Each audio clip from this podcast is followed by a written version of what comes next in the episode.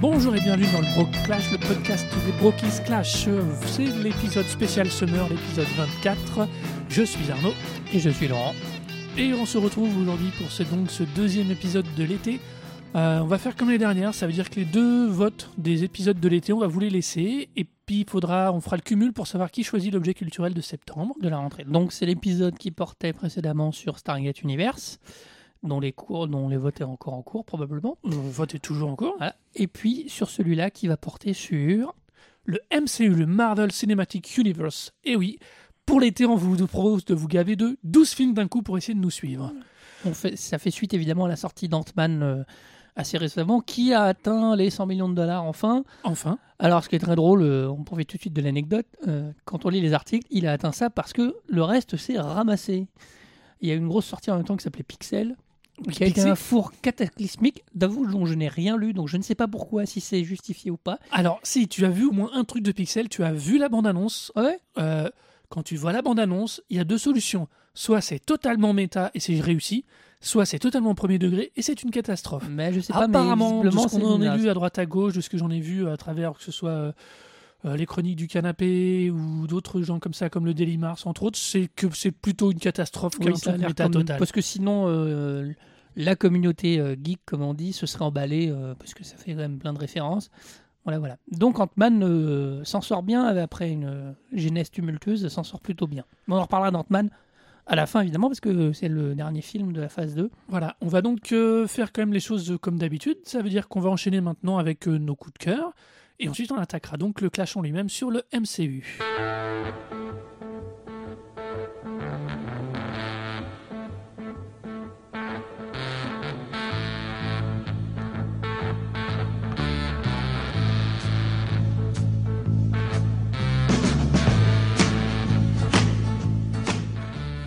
Alors, c'est quoi ton coup de cœur, Laurent? Alors, mon coup de cœur, il va être un peu euh, ambivalent, parce que ça va être aussi pas un coup de gueule, mais euh, il va parler d'une BD euh, qui, a maintenant quelques années, dont j'ai pas la date de sortie en tête, mais c'est pas grave, qui s'appelle Le Combat Ordinaire. C'est une BD de Manu Larsenet. Manu Larsenet est un auteur maintenant français à ses côtés, qui a été primé en Angoulême, notamment avec Le Combat Ordinaire. C'est une BD en quatre tomes qui raconte l'histoire d'un jeune photographe en panne d'inspiration et qui a des crises qui a des crises d'angoisse et qui va se poser beaucoup de questions sur sa vie, sur euh, sur ses parents, sur sa relation amoureuse parce qu'il va tomber amoureux de quelqu'un. Donc c'est vraiment un parcours de vie pour un personnage euh, qui est un petit peu rigolo, voilà, parce qu'il est un peu un peu ridicule des fois, mais il est il est vraiment touchant dans ce côté à la fois ridicule, à la fois très sérieux. Il y a beaucoup de choses dramatiques vont lui arriver, enfin dramatiques, c'est pas euh, épique, mais je veux dire, il va avoir des des douleurs, il va vivre des deuils, il va vivre des choses difficiles et il va se plonger dans lui-même et dans l'histoire de sa famille. Et c'est vraiment une BD qui était. euh, voilà, pourtant, je suis pas le plus gros BD de franco-belge, comme on dit, du monde, mais c'est vraiment une BD qui m'a, moi, qui m'a raconté une histoire euh, magnifique et qui fait poser les questions à soi parce que c'est extrêmement euh, réaliste. Et donc, je vous recommande à fond la BD en quatre tomes. du coup, en plus, c'est un espèce de dessin un peu, euh, c'est pas hyper fin. Alors je suis méchant, il dessine bien Larsenet, mais il y a un style un peu, euh, un peu cartoon, je pense. Et euh, mais à la fois il y a des pages en noir et blanc parce qu'il y a de l'introspection qui sont très belles, donc c'est vraiment très réussi. Le Combat ordinaire vient d'être adapté au cinéma par Laurent Tuel, et j'ai eu la chance de le voir. maintenant il est sorti et c'est pas bon du tout. Enfin c'est pas bon. Il y a plus la légèreté qu'il y avait dans la BD. Il n'y a plus l'humour et du coup c'est hyper plombant. Et ils ont pris Nicolas Duvauchel, que j'aime bien mais qui doit être un des acteurs les moins rigolos du monde, euh, qui traîne sa tête de beau gosse euh, un peu torturée et ça tout devient plombant. Donc euh, voilà, je vous recommande pas le film, mais lisez la BD, Le combat ordinaire de Manu Larsenet, c'est juste fantastique. Voilà pour moi. Donc mon coup de cœur à moi, c'est Black Science, qui est donc en- dont les deux premiers tomes sont sortis en français chez Urban Comics, le bien nommé collection. Donc c'est chez Indie, c'est dans la collection Indies. Euh, scénario Rick Remender, n'ayons pas peur des mots, ce mec est génial. Dessin Matteo Scalera, alors là c'est très bon, mais surtout il y a un truc qui m'a complètement bluffé, c'est la couleur de Dean White. Euh, ces BD sont belles, sont riches, sont tout est bon, tout est bon dans le cochon. Il y a pas d'autre C'est mot. une série? Alors oui, c'est une série qui est encore en cours d'édition euh, en outre-Atlantique, Alors, on vous a euh, déjà qui par- donc on- traduit ici, qui chez nous n'est disponible qu'en TPB ou bien sûr dans vos bons fournisseurs. On vous a déjà parlé d'Urban. Urban sort le catalogue DC Comics, on va reparler. Le catalogue Vertigo, qui est un catalogue euh, Urban Comics. Le catalogue Oui. Vertigo et choisit aussi de sortir des BD indépendantes, de comics indépendantes, Voilà. dont fait partie Black Science. Même si Rick Remender est quand même un des scénaristes cultissimes euh, d'Avengers et d'X-Men des années euh, Oui. 90, début 2000. Oui, non, mais ils travaillent tous. Mais ça veut dire que globalement, si ça arrive en France via Urban Comics, c'est aussi un choix éditorial d'Urban Comics de sortir ce type de BD. Et à mon avis, il y a une raison. Et alors, comme d'habitude avec Urban, pour le coup, la version française, les volumes sont magnifiques, propres, parfaitement finis, pas de mauvaise surprise. Donc le tome 2 est sorti il y a un petit mois, là, au moment où on enregistre. Euh, vraiment, vraiment, c'est euh, c'est l'histoire d'un père un peu euh, égocentrique qui trouve le moyen de traverser dans le multivers de monde en monde, mais qui là-dedans va perdre ses enfants, sa femme, va s'affronter avec son patron, donc qui lui permet de monter le projet. Enfin, c'est très très loin. C'est vraiment de la science-fiction. Euh, parce que la manière dont il gère la science et les différents univers qui croisent, c'est génial. Mais c'est un côté space up par les univers qui croisent. Il y a un univers de, de, de centi- d'espèces de centipèdes, de euh, euh, télépathes, des univers de pseudo-singes, royalistes. Enfin, c'est, en plus, c'est comme je dis, c'est servi par la couleur de White et le dessin de, Matteo qui est mortel quoi. C'est, c'est vraiment pour moi une des plus, euh, un des gros gros gros gros coups de cœur BD là. Euh. J'avais vu, euh, si vous suivez euh, Rick Remender sur Twitter, parce qu'il est disponible, il avait tweeté les previews des pages de, Black Science il y a déjà bien plus d'un an et demi de ça. Ça m'avait déjà tapé dans l'œil, mais les avoir en vrai dans les mains, en, volume, c'est, enfin vraiment, c'est, très très beau. Et comme je dis, on est très très loin du traitement couleur fadasse des comics ou même de la BD franco-française ou manga actuelle. Il y a vraiment un traitement de la couleur qui est super costaud, qui est super réussi. Euh, il y a un côté phrasetta par moment dans, la, dans le cho- choix des teintes.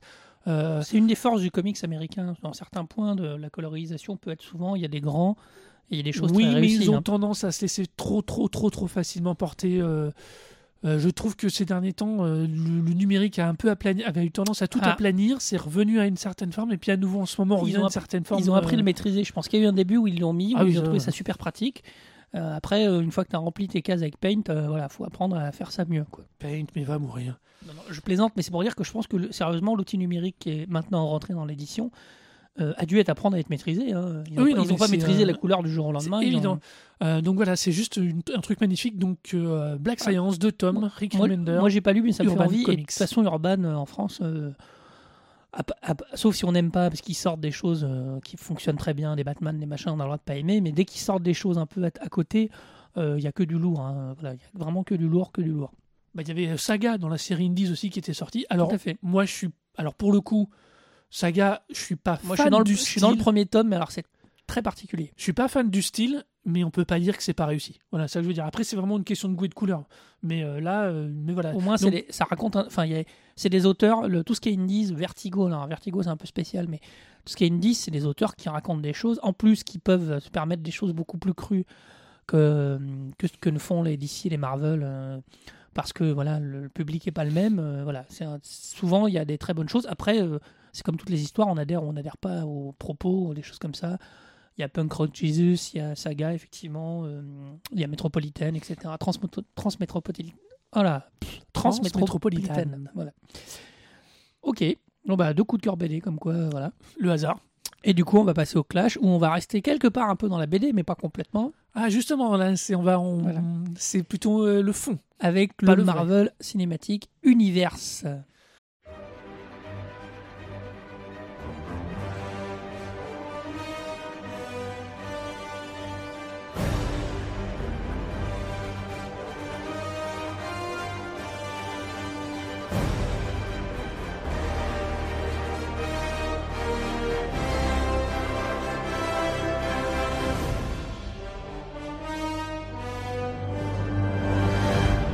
Et voilà, donc nous sommes partis pour parler du Marvel Cinematic Universe. Alors, on va revenir un tout petit peu sur sa genèse, qui ne doit son existence du MCU qu'à une seule et unique personne, qui est Kevin Kevin, Feige. Feige. Kevin Feige, alors, c'est soit le diable, soit le, soit le Christ, on sait pas bien, ça, ça dépend, il y a un peu de tout. Si je- Alors, bah, ça dépend mon avis. Ça va vraiment dépendre de la manière dont on voit ce qu'il ce qu'il cherche à faire avec tous ces films.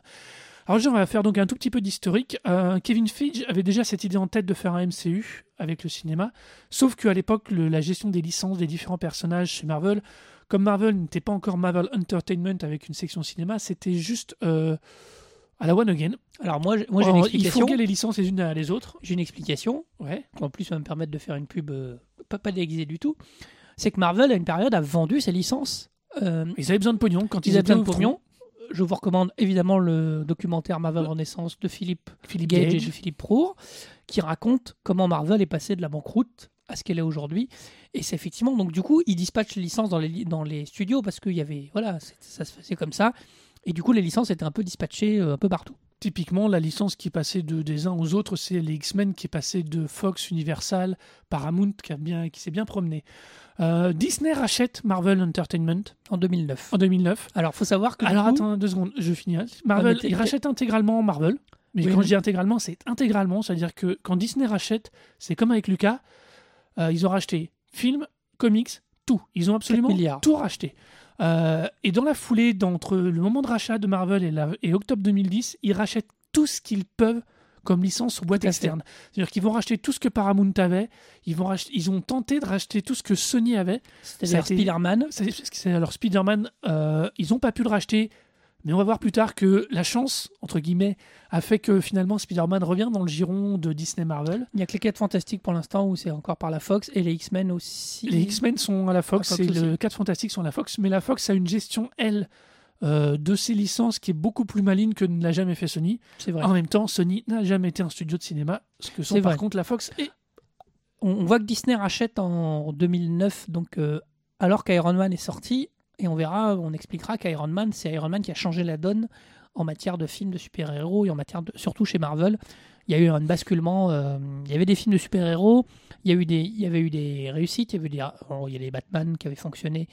Euh, attention, Batman d'ici. oui, oui, On non, mais je veux dire, les films de super-héros commencent à arriver, euh, les Batman burtoniens fonctionnaient, on avait fonctionné, il y a eu des, puis il y avait eu des fours, il y avait eu Superman Returns qui n'était pas une réussite du tout. Euh, le film était intéressant, mais ça n'avait pas Mais fonctionné. Et puis il a fallu, je pense que c'est aussi important, on a pu avoir des films de super-héros, je vais dire une banalité, mais parce qu'à un moment on a pu les avoir visuellement, ça veut dire que l'arrivée des CGI euh, dans les De années qualité. 2000 de qualité ont permis de faire des films de super-héros, ce qui était inconcevable avant ou très difficile parce que faire voler quelqu'un, euh, même si j'aime bien le Superman de 78 parce qu'il y a un côté sympa, bon, les scènes de vol, euh, C'est pas pour ça qu'on retient le Superman de 78. je suis Voilà. Donc voilà. Donc effectivement, il a fallu la- la- le, le cumul et puis aussi, après, on le verra aussi, des hommes parfois, c'est-à-dire des, enfin, des, des- Ah bah, des hommes a- pas dans le sens. enfin, C'est plus que tu il, va- il a euh, fallu avoir des noms, des gens qui ont amené une vision intéressante. Et Phage, et effectivement, la force de Phage, c'est d'amener quelque chose d'une vision super globale et de pas euh, de faire des films qui vont avoir une identité globale, ce qui va finir par poser aussi un problème. On en parlera après. Alors, faut quand même imaginer que euh, Fage, dès le départ, quand il attaque Iron Man, il dit et il négocie très clairement en interne avec Marvel une fourchette de 572 millions de dollars sur 5 ans pour produire ce qu'il appelle à l'époque déjà le Marvel, un cinématique Marvel Je pense- Studio. Ce que j'avais lu tout de suite, il a l'idée de se dire on fait plusieurs films de personnages différents et après on les réunit. Voilà, typiquement le, le truc qui amène à comment on construit une équipe, ce qu'on peut voir dans, par exemple dans certains films en une seule fois, lui il décide de l'étendre. À ce jeu-là, je rappelle que c'est déjà quelque chose qu'avaient fait Stanley et Jim, euh, Stanley et Kirby dans les années 60 pour relancer les comics. Hmm. C'est-à-dire de la- recréer des titres individuels euh, pour réassembler tout le monde au moment ou un autre. Et puis le crossover a toujours été un, un truc éditorial intéressant euh, pour, pour générer, pour, euh, générer des, titres et créer du héros. Alors, je parle encore d'ici, mais la Justice League, les Avengers, qui seront finalement, c'est ça, c'est une équipe de un mélange de super-héros. Euh, et les équipes de super-héros, d'ailleurs, c'est un grand classique de, du comics. Ah, c'est un, c'est un, c'est un, un un des archétypes avec le super-héros. Moi, j'adore, je cite souvent parce que personne ne me croit, mais euh, il y a une équipe de, il y a une équipe de super-héros canadiens. Voilà, faut le savoir. Oui, la division les alpha. Alpha, ouais, avec des choses très très. Avec C'est dans une période euh, Marvel où ils, frère ex- et la sœur où jumeau, ils là. expérimentaient des trucs. Il y a un nain qui est possédé par un génie, ça Puck. fait un petit. Enfin, c'est des trucs où tout. Alors voilà, c'est aussi un problème. Tout n'est pas adaptable au cinéma facilement. Et puis honnêtement, il y a quand même eu une époque euh, début 80, 80, début 80, mais c'est ça, début 80, 90, où on avait quand même droit à tout et n'importe quoi. Ah oui, oui, non, eu, Euh, on de- aime ou on qu'on n'aime pas ça d'un personnage. Tu évoquais la division alpha. Euh, moi, je me souviens aussi, moi je suis désolé, mais euh, il y a eu des personnages dans les X-Men au moment où il y a X-Men X-Force X-Factor. Euh, Oui, il y a ça des, pa- il y ça a part des- loin, il y a là. des trucs de mutants là-dedans, euh, pff, c'est un peu n'importe quoi. Et on est toujours que chez Marvel. Je, par- on- je parle même pas de ce que fait DC. qui lui est dans Euh, une mythologie, dans des dieux, dans des Bah, eux qui ont une continuité qui a toujours été plus forte. On l'a- on l'avait déjà parlé Oui. quand on avait évoqué le euh, Forever Evil. Forever Evil. Mais Mais euh, il y a le, bah, je pense à ça parce que ça vient de, ça vient réapparaître le, le, le quatrième monde euh, des créations de Jack Kirby. Il y a des trucs, c'est, euh, je voudrais pas adapter ça au cinéma. Il y a quand même un mec qui vole sur une espèce de scooter euh, Orion. Euh, il y a des Mais- choses très bizarres. Et oui, mais finalement, Orion, qui dans le dernier reboot, dans le New 52s, Orion est euh, l'ancien. non, pas dans le New 52s, dans le. C'est Earth avant, 2. parce que là, il vient de ressortir. Oui, oui, alors C'est dans le Earth 2, je sais plus. Mais Orion est l'ancien mari de la Wonder Woman de, du Ouais, truc. non, mais, non, mais Enfin, non, bon, mais, non, mais c'est malin, c'est vachement Ce qui est intéressant, je pense, sur le, aussi le Marvel Cinematic Universe et surtout Marvel au cinéma, c'est qu'effectivement, on a eu des films. On a eu 2001. Le, le 11 septembre 2001 est une date importante dans le cinéma parce que la violence post-2001 va, va changer. C'est-à-dire qu'il y a toute une période où on verra plus la violence aussi facilement, aussi légèrement. Puis ça se passe. Mais euh, je rappelle que les Batman de Nolan sont des films profondément euh, post-2001.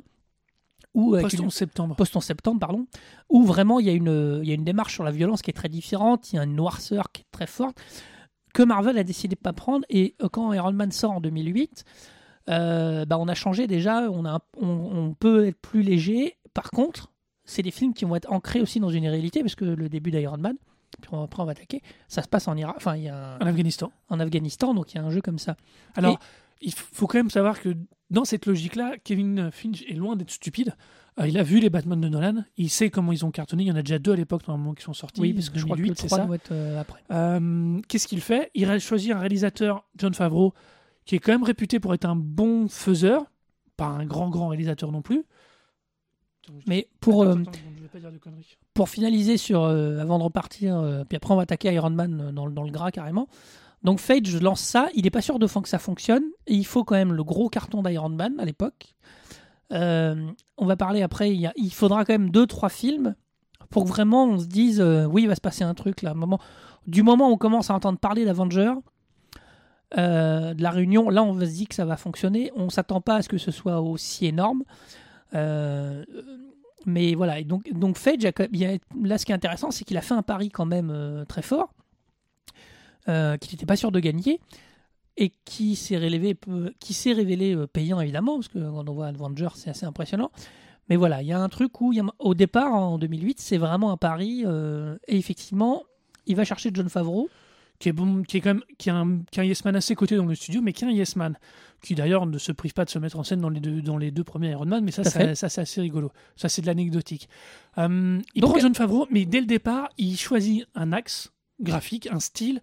euh, honnêtement, hein, il cherche vraiment à prendre le contre-pied des Nolan. Il Oui. décide de faire du comics à l'écran. C'est-à-dire que du côté- comics euh, des années du comics euh, 80-90 ça veut dire c'est fun c'est claque il y a de la il y a de la punchline ça déconne. Euh, bien évidemment il y a des moments forts de de de, ri- de prise de risque machin. Mais on est quand même euh, on est quand même dans quelque chose qui est du, du, du fun d'abord. C'est d'abord fun. Et pour faut ça, quand il- même à ce titre là Iron Man est très intéressant dans le MCU parce que Iron Man 1 est purement fun, faut être honnête, c'est déconnant. Iron Man 2 est à peu près sur la même tonalité. Le 3, par contre, euh, indique un certain virage très particulier. Parce de la que merde. Tony Stark, je parle pas du film, oui. le personnage lui-même, il est traité de façon à amener un tout petit peu plus de profondeur. Après, Oui, le il- film est une merde. Il voudrait.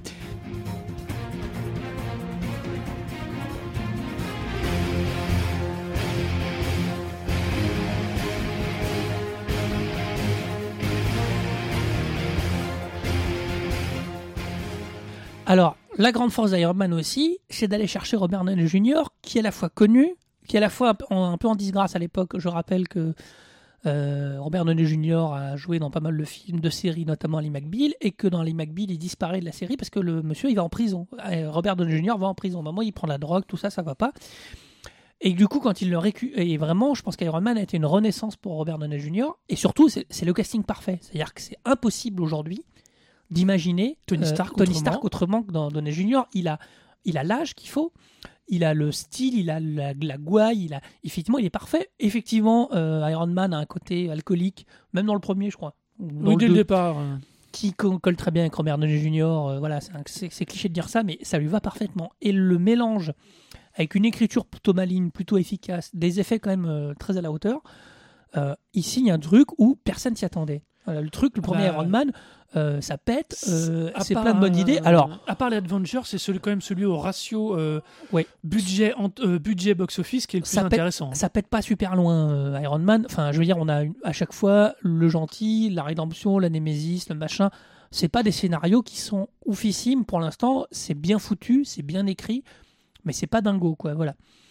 Euh, donc Iron Man a un vrai succès et à la fin d'Iron Man, il y a une scène post-générique qui a fait triper tout, tout, tous les gens qui étaient un peu alertes aux comics, qui est la première scène post-générique de Marvel, qui est effectivement l'apparition de Nick Fury par Samuel L. Jackson en plus. Alors ça faisait gag à l'époque où il parle ouais. du, l'initiative, du projet Initiative Initiative. Avenger, enfin du projet Avenger.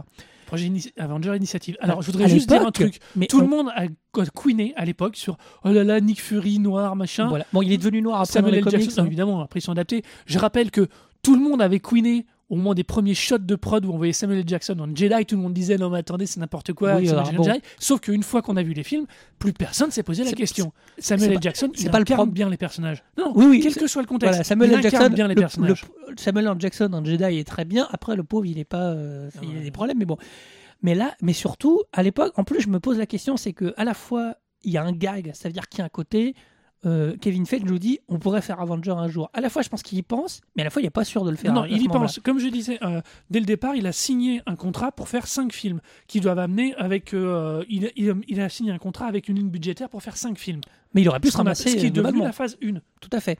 Mais à la fois, il aurait pu se ramasser. Et à la fois, ça a fait vraiment, ça a fait triper. Les gens qui connaissent les Avengers étaient fous. Alors, ce qui est rigolo, c'est que je pense qu'aujourd'hui, il y a une grande partie du public qui euh, ne connaissait pas les Avengers avant, euh, av- avant de voir le film. Alors, on va. On savait qu'il y avait des équipes de On, a- super-héros. on sait. euh, alors, bon, euh, Iron Man donc sort, fait 140 000, euh, fait 140 millions de budget pour un total de 585 000 et des bananes de dollars de millions, bénéfices, millions. de millions pardon, euh, de Donc, c'est un carton. C'est un carton. Donc ça lance vraiment le truc. Ça- dit, alors, Kevin. Feige ne sort pas de son truc, ne change pas, et dans la même année, il nous sort un incroyable Hulk, pareil, alors qu'il avait récupéré la licence de Sony, qu'il avait exploité une première fois de façon par, plus ou moins réussie, on aime ou pas, on aime c'est du Angli, c'est il sert du Hulk pour euh, faut dire autre chose. très très intérieur, c'est très moi, moi je l'aime bien mais alors il est très très alors Il utilise un réalisateur français, Jean-Louis Le Terrier, Louis Louis sais Le pas, Terrier, Louis Le Terrier, pardon.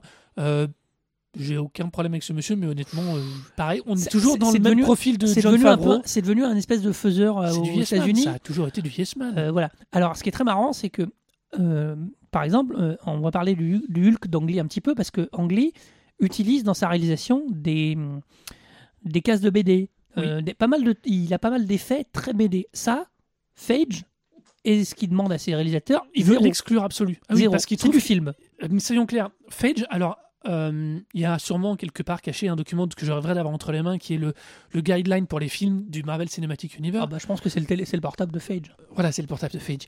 Euh, si tu veux, je suis. euh, il exclut, il a toujours aussi dit dans certaines déclarations, même si c'est pas clairement énoncé euh, face aux journalistes. parce que, alors le attention, Marvel pense Cinematic que des fois, il- Universe des fois, il- une version de l'univers de Marvel. oui, si, si, Il il le dit non, mais dans le sens où euh, les comics ont toujours eu plusieurs univers. Marvel est réputé pour son multivers. Oui. euh, régulier pour ce- toutes ses capacités à se multiplier. alors attends, Marvel c'est le multivers, c'est ça? Ils, ils se rebootent régulièrement, tout comme, comme, comme, le il les comics. euh, comme tous font les comics. Phage s'inspire 100% de ça quand il commence le Marvel Cinematic Universe. c'est- et dans l'incroyable Hulk, euh, je rappelle qu'il fait intervenir des personnages et des noms qui sont entièrement liés à l'univers du comics.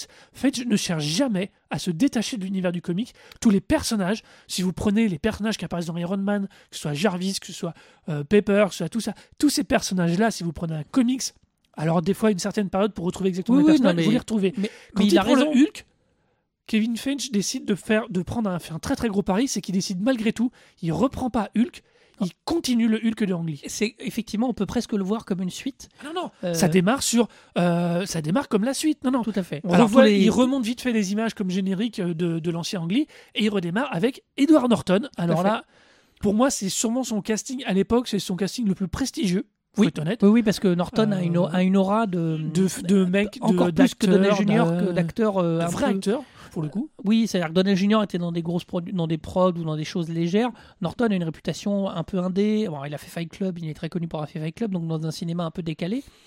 Euh, effectivement, il fait Norton. Alors, le, je pense que l'incroyable Hulk, euh, Norton est plutôt bon. Bon, il y a Liv Tyler. C'est juste que le scénario est encore plus colère que Iron Man. Et c'est vraiment chiant. Euh, Tim Roth en fait des caisses en méchant. Il y a le méchant général. Ah, un- D'ailleurs, le- en parlant de Tim Roth, un du peu méchant plan-plan. de, de l'incroyable Hulk, on va tomber sur un des plus gros défauts pour moi de globalement, très souvent dans le MCU, qui est que la plupart du temps, les méchants sont nazes. Bah, si le méchant est raté, Voilà. euh, globalement, le film perd. Faut être Euh, honnête, Iron on- Man, c'est son copain qui a la farbe et une armure. Sur le premier, ça passe encore. Ça passe. Sur, mais sur- voilà. sur- sur le deuxième, on va en parler puisque c'est la suite, euh, qui Iron Iron, Man Man 2, d'ailleurs, qui ne doit son existence qu'à des retards de production liés à Thor, Oui, c'est- Thor, le film. hein, le film, Thor, et à Thor aussi. Mais Euh, l'in- l'incroyable Hulk fait moitié de score dans le box-office mondial euh, par rapport à par rapport à, à Iron Man, alors qu'il a coûté 10 millions de plus. hein. Mais donc l'incroyable Hulk aurait pu ralentir la machine. Bon, ils s'en sortent pas trop mal parce que le film se rembourse, mais euh, il aurait pu, il vraiment, il, il aurait pu euh, ralentir vraiment le Marvel euh, Cinematic Universe. Mais comme tu dis, Fedge avait signé 5 films, donc il avance. Il fait Iron Man 2 Alors, qui, comme je qui dis, a cartonné qu'il- plus, que oui. Le pro- plus que le premier, alors que globalement, il est un peu moins bon. il est franchement moins bon. Il y a un pauvre Mickey Rourke qui cachetonne avec son, son silicone sur le visage. Là, ouais, mais il fait- alors il est drôle, à la fois il est drôle. Oui, mais non. Oui, mais non. Non, non. Moi, de toute façon, les Iron Man, honnêtement, à part le premier, j'ai quand même globalement beaucoup de, Bah, beaucoup de mal. ça se répète un peu, ça tourne en boucle et tout, sauf que c'est un gros carton. Euh, et puis maintenant, on se met à attendre les scènes post-génériques. Ça veut dire que la fin de l'incroyable Hulk, c'est une rencontre entre Stark et Banner. Oui, Enfin, et le général d'ailleurs, pardon, pas Banner. général. Euh, la fin d'Iron Man 2, je pense, qu'il- je pense que c'est là où il trouve le marteau de Thor. Je crois que c'est la fin du l'Iron Man 2 où il trouve le marteau de Thor. Non, ça, Ah. c'était un one-shot. C'était un court-métrage de one-shot, je crois. Non, non, non, c'est la fin d'Iron Man 2. Et on voit même l'agent Coulson pour la première fois. Parce qu'évidemment, vous n'allez pas couper, on va parler aussi un peu de télévision. Ça va être moins, euh, moins chaud. Mais euh, non, non. de- Alors après, euh, Thor, euh, Thor devait arriver plus tôt dans la production. Excusez-moi, je, je reviens. Du coup, on va enchaîner parce que Iron Man 2 n'existe et n'est aussi n'existe à ce moment-là finalement que parce qu'il y a des soucis pour la gestion des droits avec Thor. Et donc Thor est déjà et euh, alors qu'il était en développement depuis 2006 à travers les différentes maisons de production. Alors, euh, il autant- que maintenant. Autant Iron Man et Hulk sont des héros réalistes. Alors réalistes dans le sens, c'est des scientifiques. Euh, Iron Man, il construit une armure. C'est crédible. C'est voire possible. J'exagère un peu, mais voilà, il y a des choses possibles. Bon, Hulk, c'est un truc, c'est un truc de mutant assez classique et tout. On a Thor, autant Thor, on s'attaque un dieu euh, qui, dans le comics, a toujours eu un casque à ailettes, Ouais. casque avec des plumes, qui chez nous est plus, ressemble plus au casque d'Astérix qu'autre chose. Donc là, adapter Thor, c'est très compliqué. Et moi, je Alors- trouve qu'il a une bonne idée. Alors moi, je trouve que c'est pas compliqué dans le sens où c'est juste casse-gueule. Oui. Parce que, comme, tu, comme on le disait, les effets spéciaux permettent de créer l'univers qui va avec. On n'en est plus là. La vraie question, c'est quand tu as fait Iron Man et Hulk, que tu vas faire Thor, parce que déjà, tu sais que tu vas vers les Avengers, maintenant c'est officiel. Oui, oui, voilà. Là, là, il y a tu plus fais de quoi?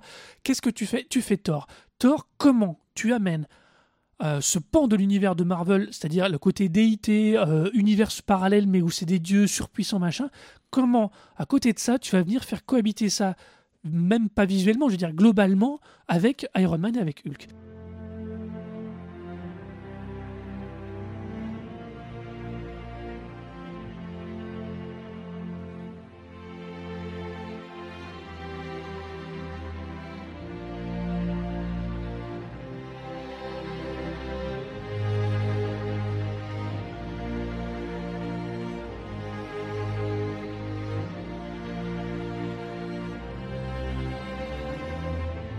Tout à fait. Et là, Kevin Moi, Feige fait un gros pari pour moi en sortant Thor. Il prend pas de risque non plus. Il prend un, il prend un réalisateur qui est Bah, pour moi, c'est ça sa bonne euh, idée. Il prend un réalisateur assez shakespearien, parce que Barnath a joué et a mis en scène déjà des Shakespeare, pour jouer, euh, pour faire le côté euh, shakespearien, parce que Thor, Odin, Loki, c'est des tragédies shakespeariennes. Enfin, on en a des personnages qui sont bien plus dans des destins de, de dieux, c'est le cas de le dire. Après, il a une direction artistique d'Asgard euh, qui divise. Euh, moi, j'aime bien. Il y a des gens je- qui sont moins fans de la route arc-en-ciel, Alors, comme le- on l'appelle. Alors je trouve vraiment que la route arc-en-ciel, elle est bien traitée dans le 1, mais elle est vraiment réussie dans le 2, pour le coup. Oui, oui. Elle est visuellement... euh, non, je pense qu'il y a un côté trop... Il y a un côté un peu poil trop bling bling, mais ça c'est l'héritage de la tonalité qu'il a voulu garder quand même relativement fun. Il est resté trop, trop, trop. Là, il a, là, il a trop hésité à mettre un peu de, à atténuer légèrement sa palette de couleurs. Il est resté très clinquant, Ouais, ouais, c'est- vrai que tous les c'est- ça.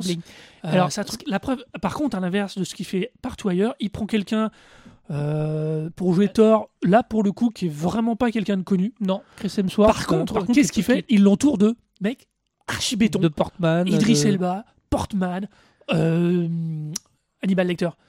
Merde. Anthony Hopkins. Toi, Anthony Hopkins, je veux dire, là, il nous fait un truc à la Lucas, il fait un jeune, il l'entoure Ouais, de mecs sauf, super sauf que le jeune, il a juste, il est juste parfait, quoi. Il a juste la gueule qu'il faut. Il, est, Ah. il peut faire. Enfin, moi, je l'ai vu dans un seul autre rôle intéressant. Euh, J'ai pas vu Hacker de Michael Mann où il joue. Je l'ai vu. Il a fait euh, Rush, euh, où il fait un pilote de Formule 1. Il fait euh, contre. euh, alors, j'ai oublié son nom. C'est pas Nick- grave. le duel Niki Loda. Niki Loda, euh, c'est un pilote anglais, donc je, bref, peu importe. Où là, il a, il a, il a la gueule de l'emploi. Mais sinon, effectivement, le mec, c'est un grand blond, beau. Alors, les demoiselles sont Super ravies quand il est, quand il est torse nu, mais voilà. Euh, moi, j'aime bien Thor parce que, et on va, ça va revenir souvent dans ce que je vais dire, Thor euh, prend un virage un peu différent. Ça veut dire qu'au moins, on sort de l'univers un peu réaliste, on c'est un peu barré, bah, et puis il intègre Loki, qui va devenir un personnage très fort de l'univers euh, cinématique euh, de Marvel, qui le méchant un méchant qui est un des rares, allez, on, va tacler un peu qu'un rare méchant réussi. Non, non, ok, alors on va, on va anticiper, mais avec Thanos, pour l'instant, c'est les seuls méchants réussis. Thanos, pour ce qu'on en a vu, on n'en sait rien. C'est ce que je dis, Euh, pour l'instant, c'est le seul méchant Mais réussi. Loki, ça, ça joue au personnage, ça joue à son écriture, ça joue à Tom Hiddleston, qui est pas hyper connu, mais qui marche très très bien euh, dans ce rôle-là. Euh, donc vraiment, euh, pour moi, Thor est vachement sympa euh, parce qu'il amène quelque chose de, de différent dans l'univers Marvel que ce qu'on a vu ou comment ça, ça comm- oh, on a fait trois films.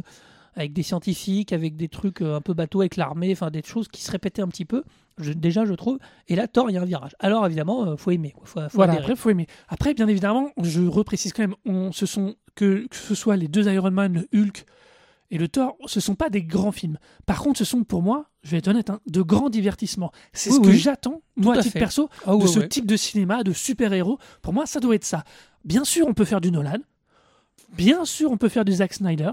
Parce que là, je tiens vraiment à préciser que je suis amoureux euh, du, de Man of Steel. Moi, je n'en cache pas mon amour Ah, moi j'adore. du traitement, parce qu'il y a un traitement. produit par Mais Nolan. pour moi, hein, il y a gars. deux choses que je vois très très différemment, qui est ce que fait DC et ce que fait Marvel. Et complètement. pour moi, Marvel, c'est le film de super-héros, c'est le comics que je lisais quand j'avais Tout à fait. 80, quand, dans les années 80, quand j'étais quand j'étais ado, et que j'adorais lire ces trucs-là.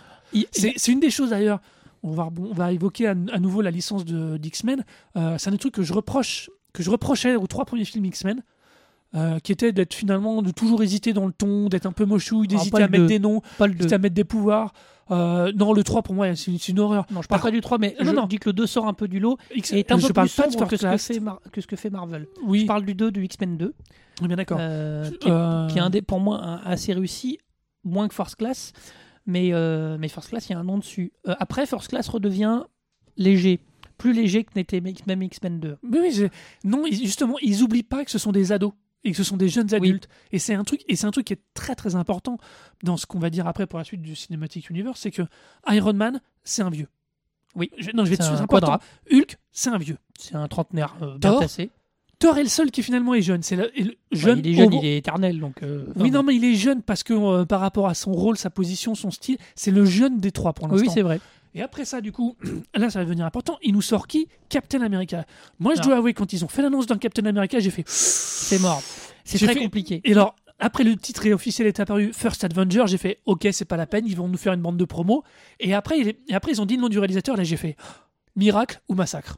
Bah, c'est les frères, hein. c'est déjà les frères Russo ou pas encore? Euh, non. C'est Joe Johnston, le premier réalisateur. Captain America, effectivement, je suis comme toi. Quand ils annoncent Captain America, je sens, le, je sens la catastrophe. Pourquoi? Pour une raison euh, quasi politique. Captain America est quand même un personnage de comics qui porte le drapeau américain sur son. ou une image du drapeau américain sur son bouclier. Tout son Euh. Captain America est né dans les années. euh, un- je crois que c'est un 13, c'est un- dans Mais les Captain- années 50. On le voit d'ailleurs dans le film parce qu'il a le fameux comics où il donne un coup de poing à Hitler.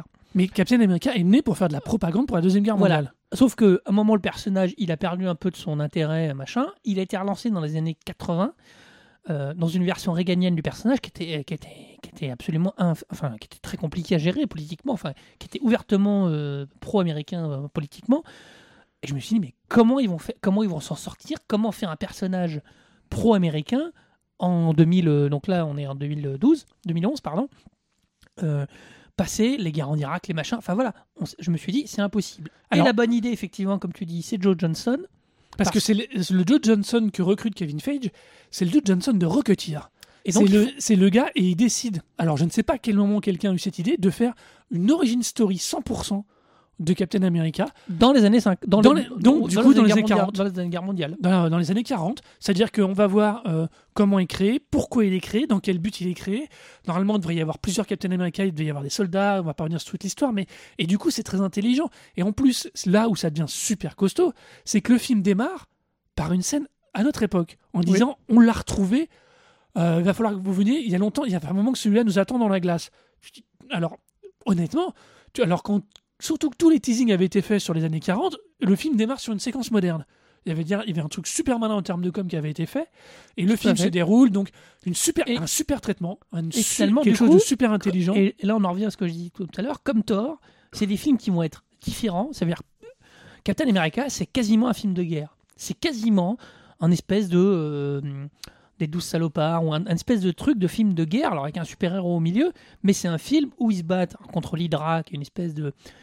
Euh, qui fait une beaucoup penser branche au- de la, de la Wehrmacht. Oui, voilà, mais qui est une histoire de nazis, enfin voilà. Mais c'est un film où il a, où t'as le mec avec ses compagnons. euh, euh, il y a des clichés, voilà, il a, il a ses potes de, de, de régiment. C'est Buddy. T'as un français, t'as un irlandais, je sais pas quoi. Enfin, des...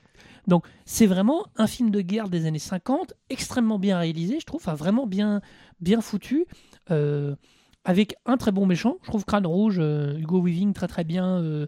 voilà, avec.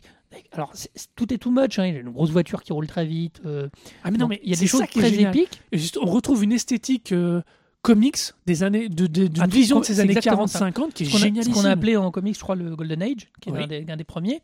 Euh, voilà, on retrouve cette idée. Il y a d'ailleurs, effectivement, ce qu'on disait tout à l'heure, c'est rare qu'ils fassent des rappels aux comics, mais on voit des gamins manipuler le fameux numéro de Captain America avec de la deuxième guerre mondiale euh, voilà. et tout ça, le show qui existait réellement, le Donc costume. vraiment, l'idée de cette idée-là permet et permet de traiter le personnage politiquement beaucoup plus facilement Bah, euh, que ça de le permet faire une chose, aujourd'hui. ça permet une chose, c'est de permettre à l'interprète qui est un fabuleux Chris Evans pour le coup, lui aussi, Très, très bien. par- casting parfait.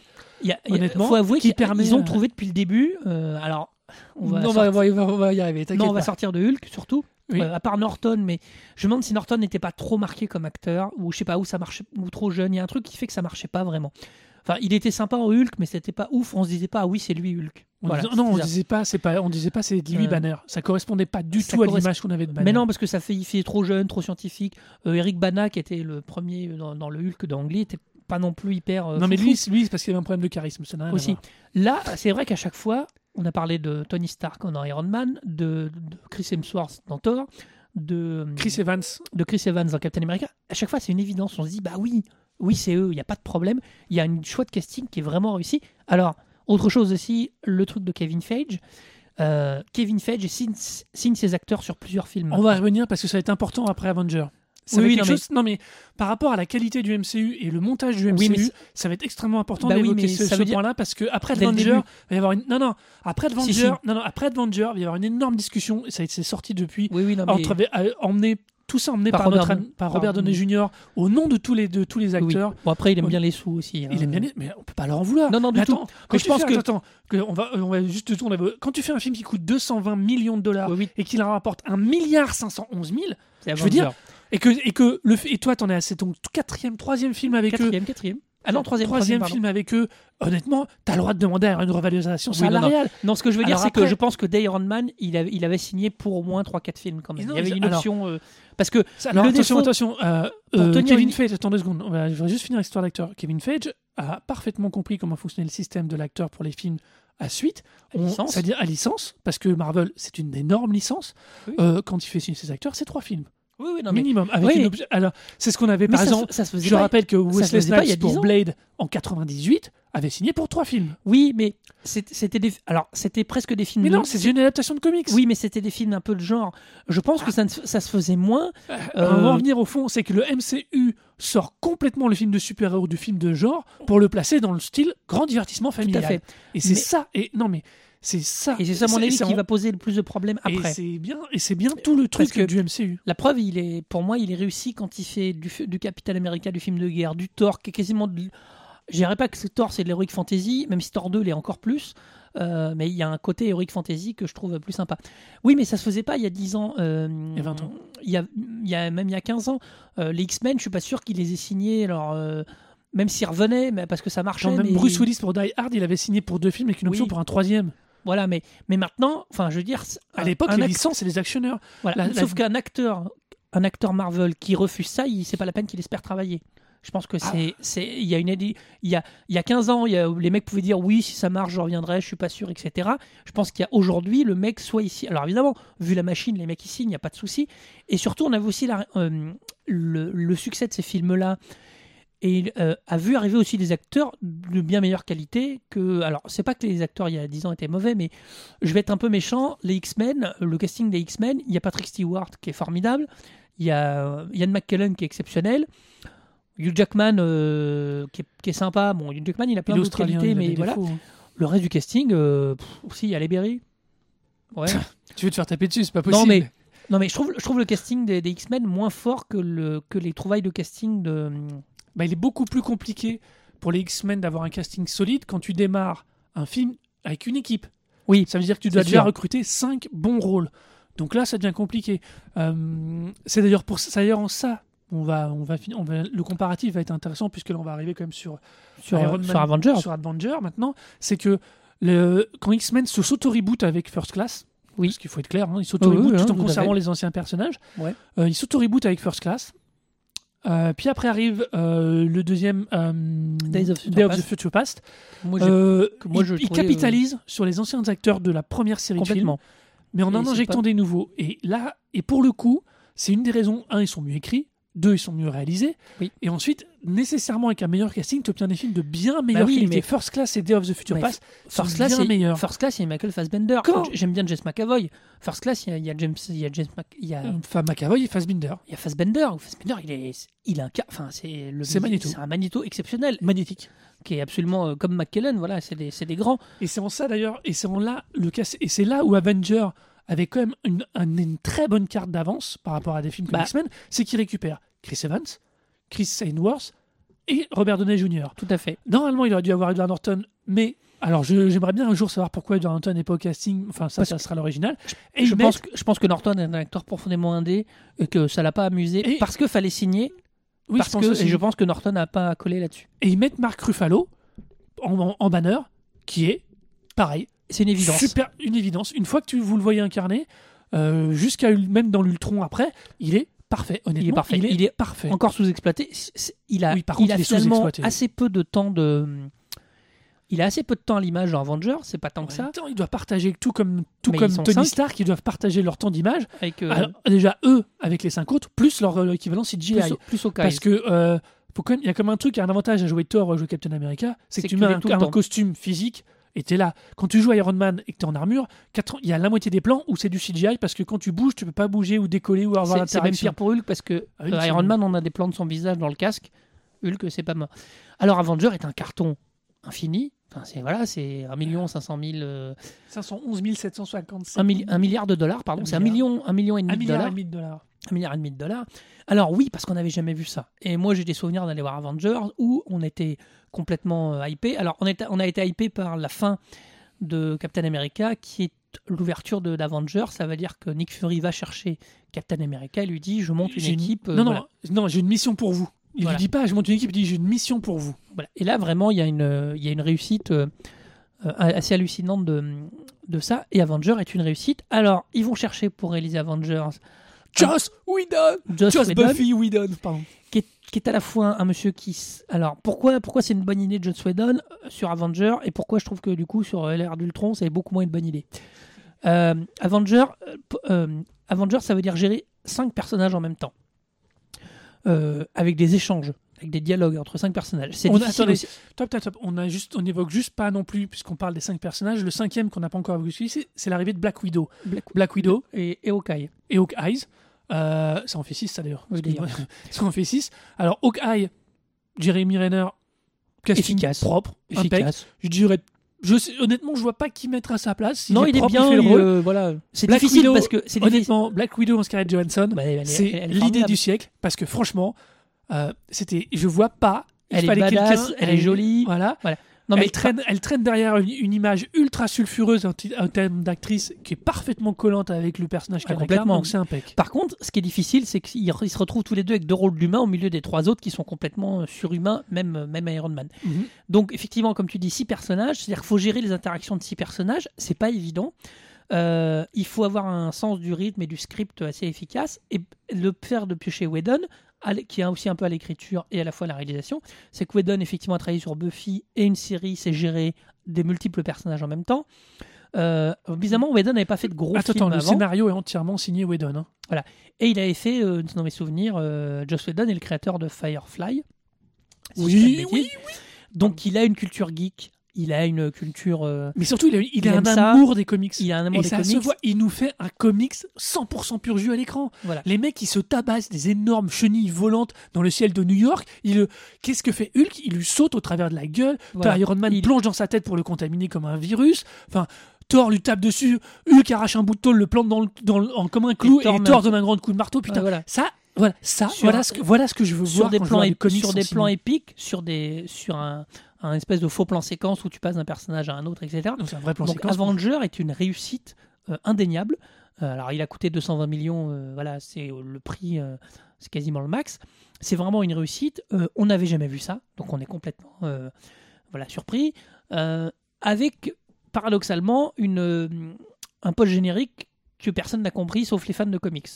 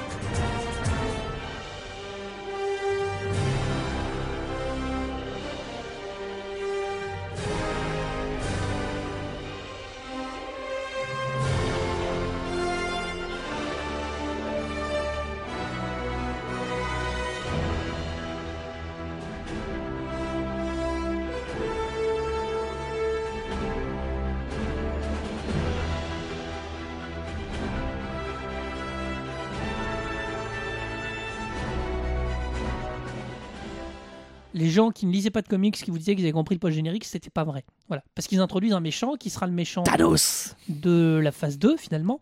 Euh, voilà, Qui va surtout être le méchant de l'intégralité des phases du MCU pour l'instant. Parce, que on a en quand quand la, la- la phase euh, la- ce qui fait apparaître Thanos c'est juste que euh, on découvre que le Tesseract donc qui est au cœur de euh, Captain America et Avenger Oui. n'est en vérité qu'une des pierres de qu'un des éléments que rechercherait ce pierres de méchant là l'infinité. Alors, Avenger. Avenger est, une, est un chef-d'œuvre du coup évidemment la suite Alors voilà, on se dit, on attend la suite.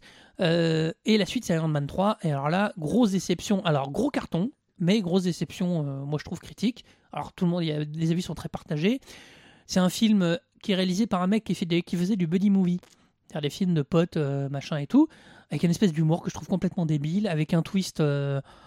Euh, sur le mandarin qui est extrêmement discutable, même s'il paraît que on sait pas machin et tout. D'ailleurs, je dit juste que dans Avengers, on avait eu 5 films avant, 3, 4, 5.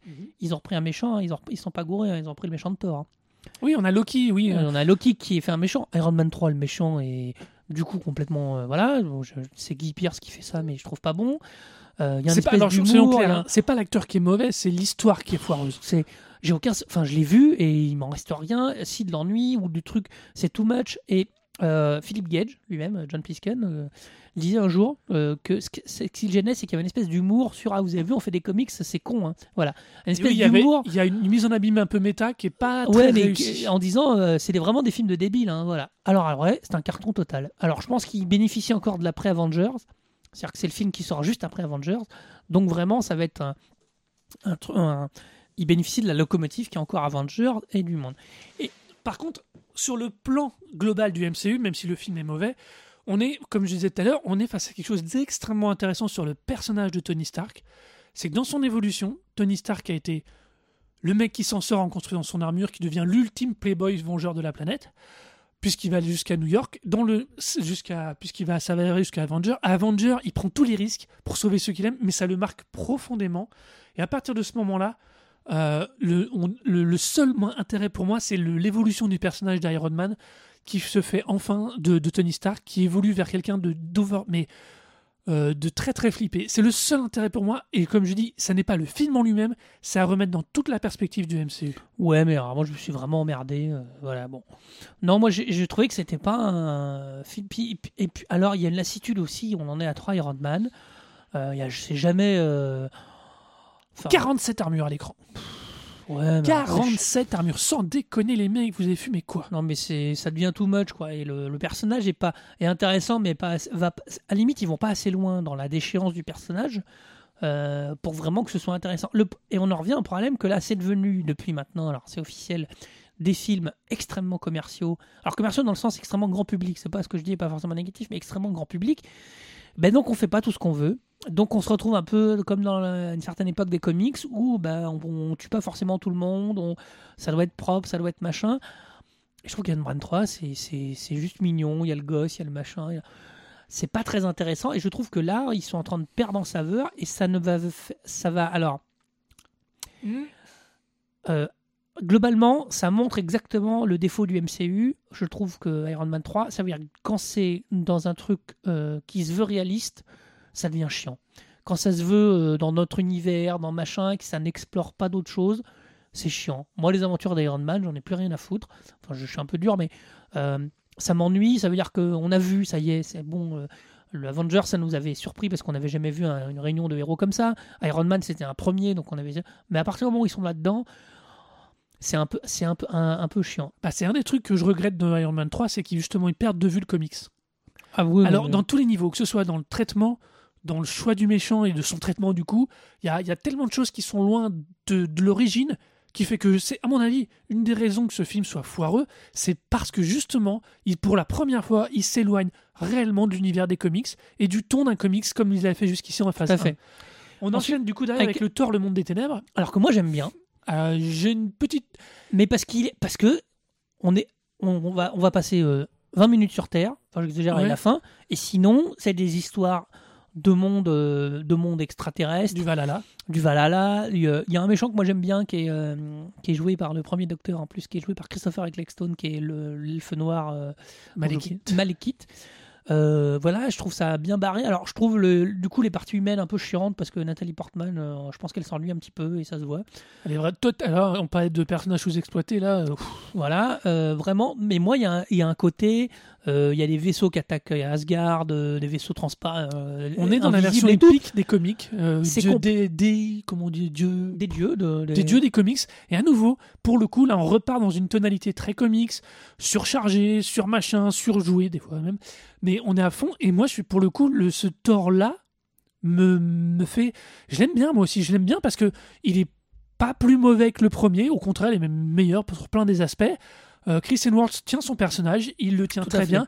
Et euh, on va vous glisser une petite spoiler alerte parce que la Non, conclusion de ce non. film est alors là, et là d'un seul coup, tout le film est un film autonome et les dix dernières minutes te rebasculent immédiatement dans le MCU. Et c'est pour la première fois, pour le coup, là, que dans le MCU, la fin d'un film d'un personnage, par contre, renvoie automatiquement à l'intégralité des autres films. Parce que la conclusion du film, tu sais très bien, puisque c'est Loki qui prend le pouvoir en, en Asgard, pardon, pas le Valhalla tout à l'heure, en Asgard, que ça, avec les antécédents, avec Thanos qu'on sait qui traîne, il va y avoir quelque chose. Il y a nécessairement quelque chose qui va, ça va impacter, puisqu'on sait que tous les films sont liés maintenant. Euh, Le du coup, on enchaîne c'est avec Captain America Winter Soldier. donc le retour du Captain America. euh, Par contre, c'est Très on le fait efficace. 100% euh, époque moderne. tout à fait. Ce qui est très intéressant, c'est que justement, après nous l'avoir positionné dans le, dans le passé et, un- et avoir permis à l'acteur d'avoir un, un recul vis-à-vis de notre époque et avoir un regard même par rapport à son rôle de Captain America très très en retrait, le place au milieu du Shield, en soldat du Shield, et Alors- il lui permet du coup que lui se pose des questions, ça ne va plus poser de questions à Et alors- personne parce que le Captain America se pose des questions. Steve Rogers a des doutes par rapport à pose toujours des questions par rapport à, à ses buts et c'est super intéressant parce que c'est ce qui lui permet de faire basculer constamment le film, non plus dans le film de dans le film de super-héros mais dans le, de le fait que C'est un polar. Captain, mais non, mais Captain America se pose des questions et c'est normal. Ah On oui. n'a pas un personnage monolithique et c'est Oui, super non, mais pour il ça. est, il est plutôt intéressant. Alors après, c'est une optique complètement polar. On a un Robert Redford qui est en plus qui apporte un cachet assez, assez fort. Alors, on rentre aussi dans un autre défaut qui est une qualité qui forcément arrive comme ça, mais qui est une qualité et un défaut en même temps du MCU, qui est le côté sériel. C'est-à-dire que là, on en est presque à 10 films, peu de choses près, et on, a, on amorce quelque chose qui est propre à la série télé où je pense pas que si on prenne le Captain America, le soldat de l'hiver tout seul, je pense pas que les gens comprennent forcément le Shield, comprennent euh, la, la Alors- mort et la résurrection de Nick Alors- Fury. Enfin, on arrive à un truc sériel. Je défends la série télé, alors pas les séries télé Marvel, parce qu'elles sont pas toutes bonnes. D'ailleurs, Captain America est très lié. Enfin, est très très lié. il y a des connexions avec Agent of Shield. Alors, euh, je trouve que c'est des connexions faites à la pompe à vélo euh, dans Agent of Shield pour essayer de faire, faire regarder la série parce que la série pour moi est vraiment pas bonne et c'est très La première saison est, est difficile, la deuxième est vachement plus agréable. Ouais, alors les- le cast, moi je trouve Et le puis casting surtout, complète- je alors le là- casting complètement foireux. Puisque, Par non, contre- alors attends, attends, non, c'est très important parce que euh, faut quand même savoir que la diffusion de la saison 2 de Marvel Agent of Shield s'est donc articulée jusqu'à un point où la sortie de Captain America Winter Soldier tombait au même moment que la sortie de Captain America. Et- et Euh, non, première saison 1, pardon, et ce sera pareil pour la saison 2 avec Edge of Ultron. Et il y a des, Alors, il y, a des, il y a des un épisodes épisode- liés, et le- comme l'univers est lié, les modifications de l'univers, c'est-à-dire la chute du Shield pour Captain America, va amener une modification complète dans la série. Et là, pareil, l'arrivée d'Ultron et le combat avec Ultron va modifier complètement la donne dans certains éléments. Ça, Là où pour moi il y a eu une vraie bascule aussi au niveau de la série, c'est quand Fage en 2014 à San Diego, à la Comic Con, annonce le planning des films et finit par Les Inhumains en fin de phase 3, à après fait. les deux Horror of Infinity, en sachant que eh ben, le, un des deux personnages principaux de Agent of Shield est une inhumaine. D'accord. Oui, oui, non, Mais on a, il a, je pense qu'au départ, je suis pas sûr qu'il avait ça tout de suite en tête, mais je pense qu'en 2015, quand il va à la Comic Con, il sait déjà que la 2014. série va l'orienter vers ça Ah oui, non, mais et qui va aussi lui orienter parce qu'il n'a pas après, Attends, non, c'est vachement important. Ça veut dire que le MCU, le Cinematic Universe, oui, il n'y a pas il que est- cinématique il y a d'ailleurs. pas, c'est cinématique au sens dynamique, au sens vivant, au sens live, comme dirait, comme on dit un manga live maintenant. Pour par exemple, je ne sais pas, la- le, le énième fois où on entend parler d'un DBZ en vrai, Euh, enfin vrai, pas le l'horrible qui avait Mais été en- fait en 97. En- non, mais tu parles, oui, Euh, en, en live. non, mais oui, c'est important Oui. parce que ça veut dire que là maintenant Kevin Feige, qui avait toujours, qui se posait toujours la question justement du sériel et de comment placer certains éléments de des films les uns derrière les autres, peut s'appuyer sur une série Marvel Agent Shield, voire deux avec Marvel. Agent Carter, qui par contre elle par contre est super réussie. C'est plus réussi. Euh, par contre, qui, qui contextualise les choses par rapport Quand au même. Shield et qui est très particulière dans le- la tonalité. Il n'y a pas de super-héros, euh, même s'il y a le père de Tony Stark. Euh, qui n'est pas un super-héros. hein. ouais, mais c'est très, mais- très Oui, intéressant. sauf que, sauf que le sériel, il a ses limites au cinéma. C'est-à-dire que, sauf qu'à un moment, le sériel, il a ses limites et à petite dose, ça va. Je trouve que là, ça devient un peu trop. J'aime bien le soldat de l'hiver. hein. Alors, je vous fais une anecdote très personnelle. euh, j'ai vu le premier Captain America où j'ai vu, euh, juste après, j'ai rencontré un fan de comics euh, qui s'appelle Xotrop, euh, juste après le premier Captain America. Et dans le premier Captain America, Bucky tombe dans la neige. Il, disparaît, il meurt. C'est un des éléments de la fin de Captain America, le premier. Et euh, Xotrop m'a dit, tu vas voir, il va être, c'est lui le soldat de l'hiver et ce sera le deuxième film. Et il n'avait pas tort. C'est-à-dire que dès le début, de- alors finalement, le soldat de l'hiver, il est pas anecdotique, mais enfin, il n'est pas essentiel au- à, l'intrigue de Captain America 2, qui est vraiment sur la chute du Shield, euh, qui est très intéressante. Mais du coup, je maintiens que c'est pour moi un des premiers films, c'est ce que tu évoquais avec la fin de Thor 2, et un des premiers films où globalement, si t'as pas le précédent, Alors, c'est pas ça. c'est Tu peux moins voir. Captain America. Tu peux voir Captain America 2, Winter Soldier, tranquillement, sans vous connaître le MCU. c'est moins peux. intéressant. Quoi. Tu peux. La différence, voilà, c'est que c'est exactement comme un comics que tu prends au milieu d'un run, euh, que tu connais pas nécessairement le premier. Oui. Tu peux très bien adhérer et comprendre les en- certains enjeux. oui, oui. alors, Par contre, c'est évident que le Winter Soldier est sous-exploité, alors que c'est le titre. C'est très étrange, sachant que oui, il va être important puisqu'on l'a même revu dans le- la, la scène post-générique de Ant-Man. absolument. Euh, on sait donc que en conclusion de phase 2, elle se situe entre Captain America, encore une fois le moteur, et, et Bucky Barnes, euh, et le faucon qu'on voit aussi dans Ant-Man. Euh, Il y a une espèce, il y a le problème, c'est que ce qui te gêne toi là, c'est que pour la première fois, Captain America Winter Soldier est vraiment dans la continuité du MCU. Ça veut dire qu'on n'est plus Oui. dans le film autonome, on est vraiment dans le sériel au cinéma. Et ça, c'est vrai. On est dans un pur sériel parce que il part d'un point qui a été établi dans Thor. Mais fi- du coup, ils finiront par. Ils, ils feront plus les scores qu'ils feront avant. Ils Alors, bizarrement, euh, je suis à moitié contredit par la suite, mais euh, ils seront. Ils seront ils- c- Tu Non, peux pas maintenir. Techniquement, t'es pas contredit par la suite. Tu peux pas tenir vraiment un public aussi longtemps face à des. Tu peux pas tenir un public aussi longtemps. Ça me paraît difficile sur des choses comme ça. euh, ça me paraît vraiment compliqué de, de, de, de- de fidéliser un public au cinéma sur des films où tu en as un par an ou deux par an. On me dit, oh, c'est pas beaucoup. Si, parce qu'au bout d'un moment, peut-être que le- le- les gens ont envie de voir autre chose. Alors, ça, ce que, ce Alors, que tu viens de dire, c'est immédiatement contredit par le film d'après, puisque c'est oh, mais les alors, le gardiens de la galaxie. Le film d'après, alors là, c'est un peu l'ovni. Non, non, c'est le chef-d'œuvre.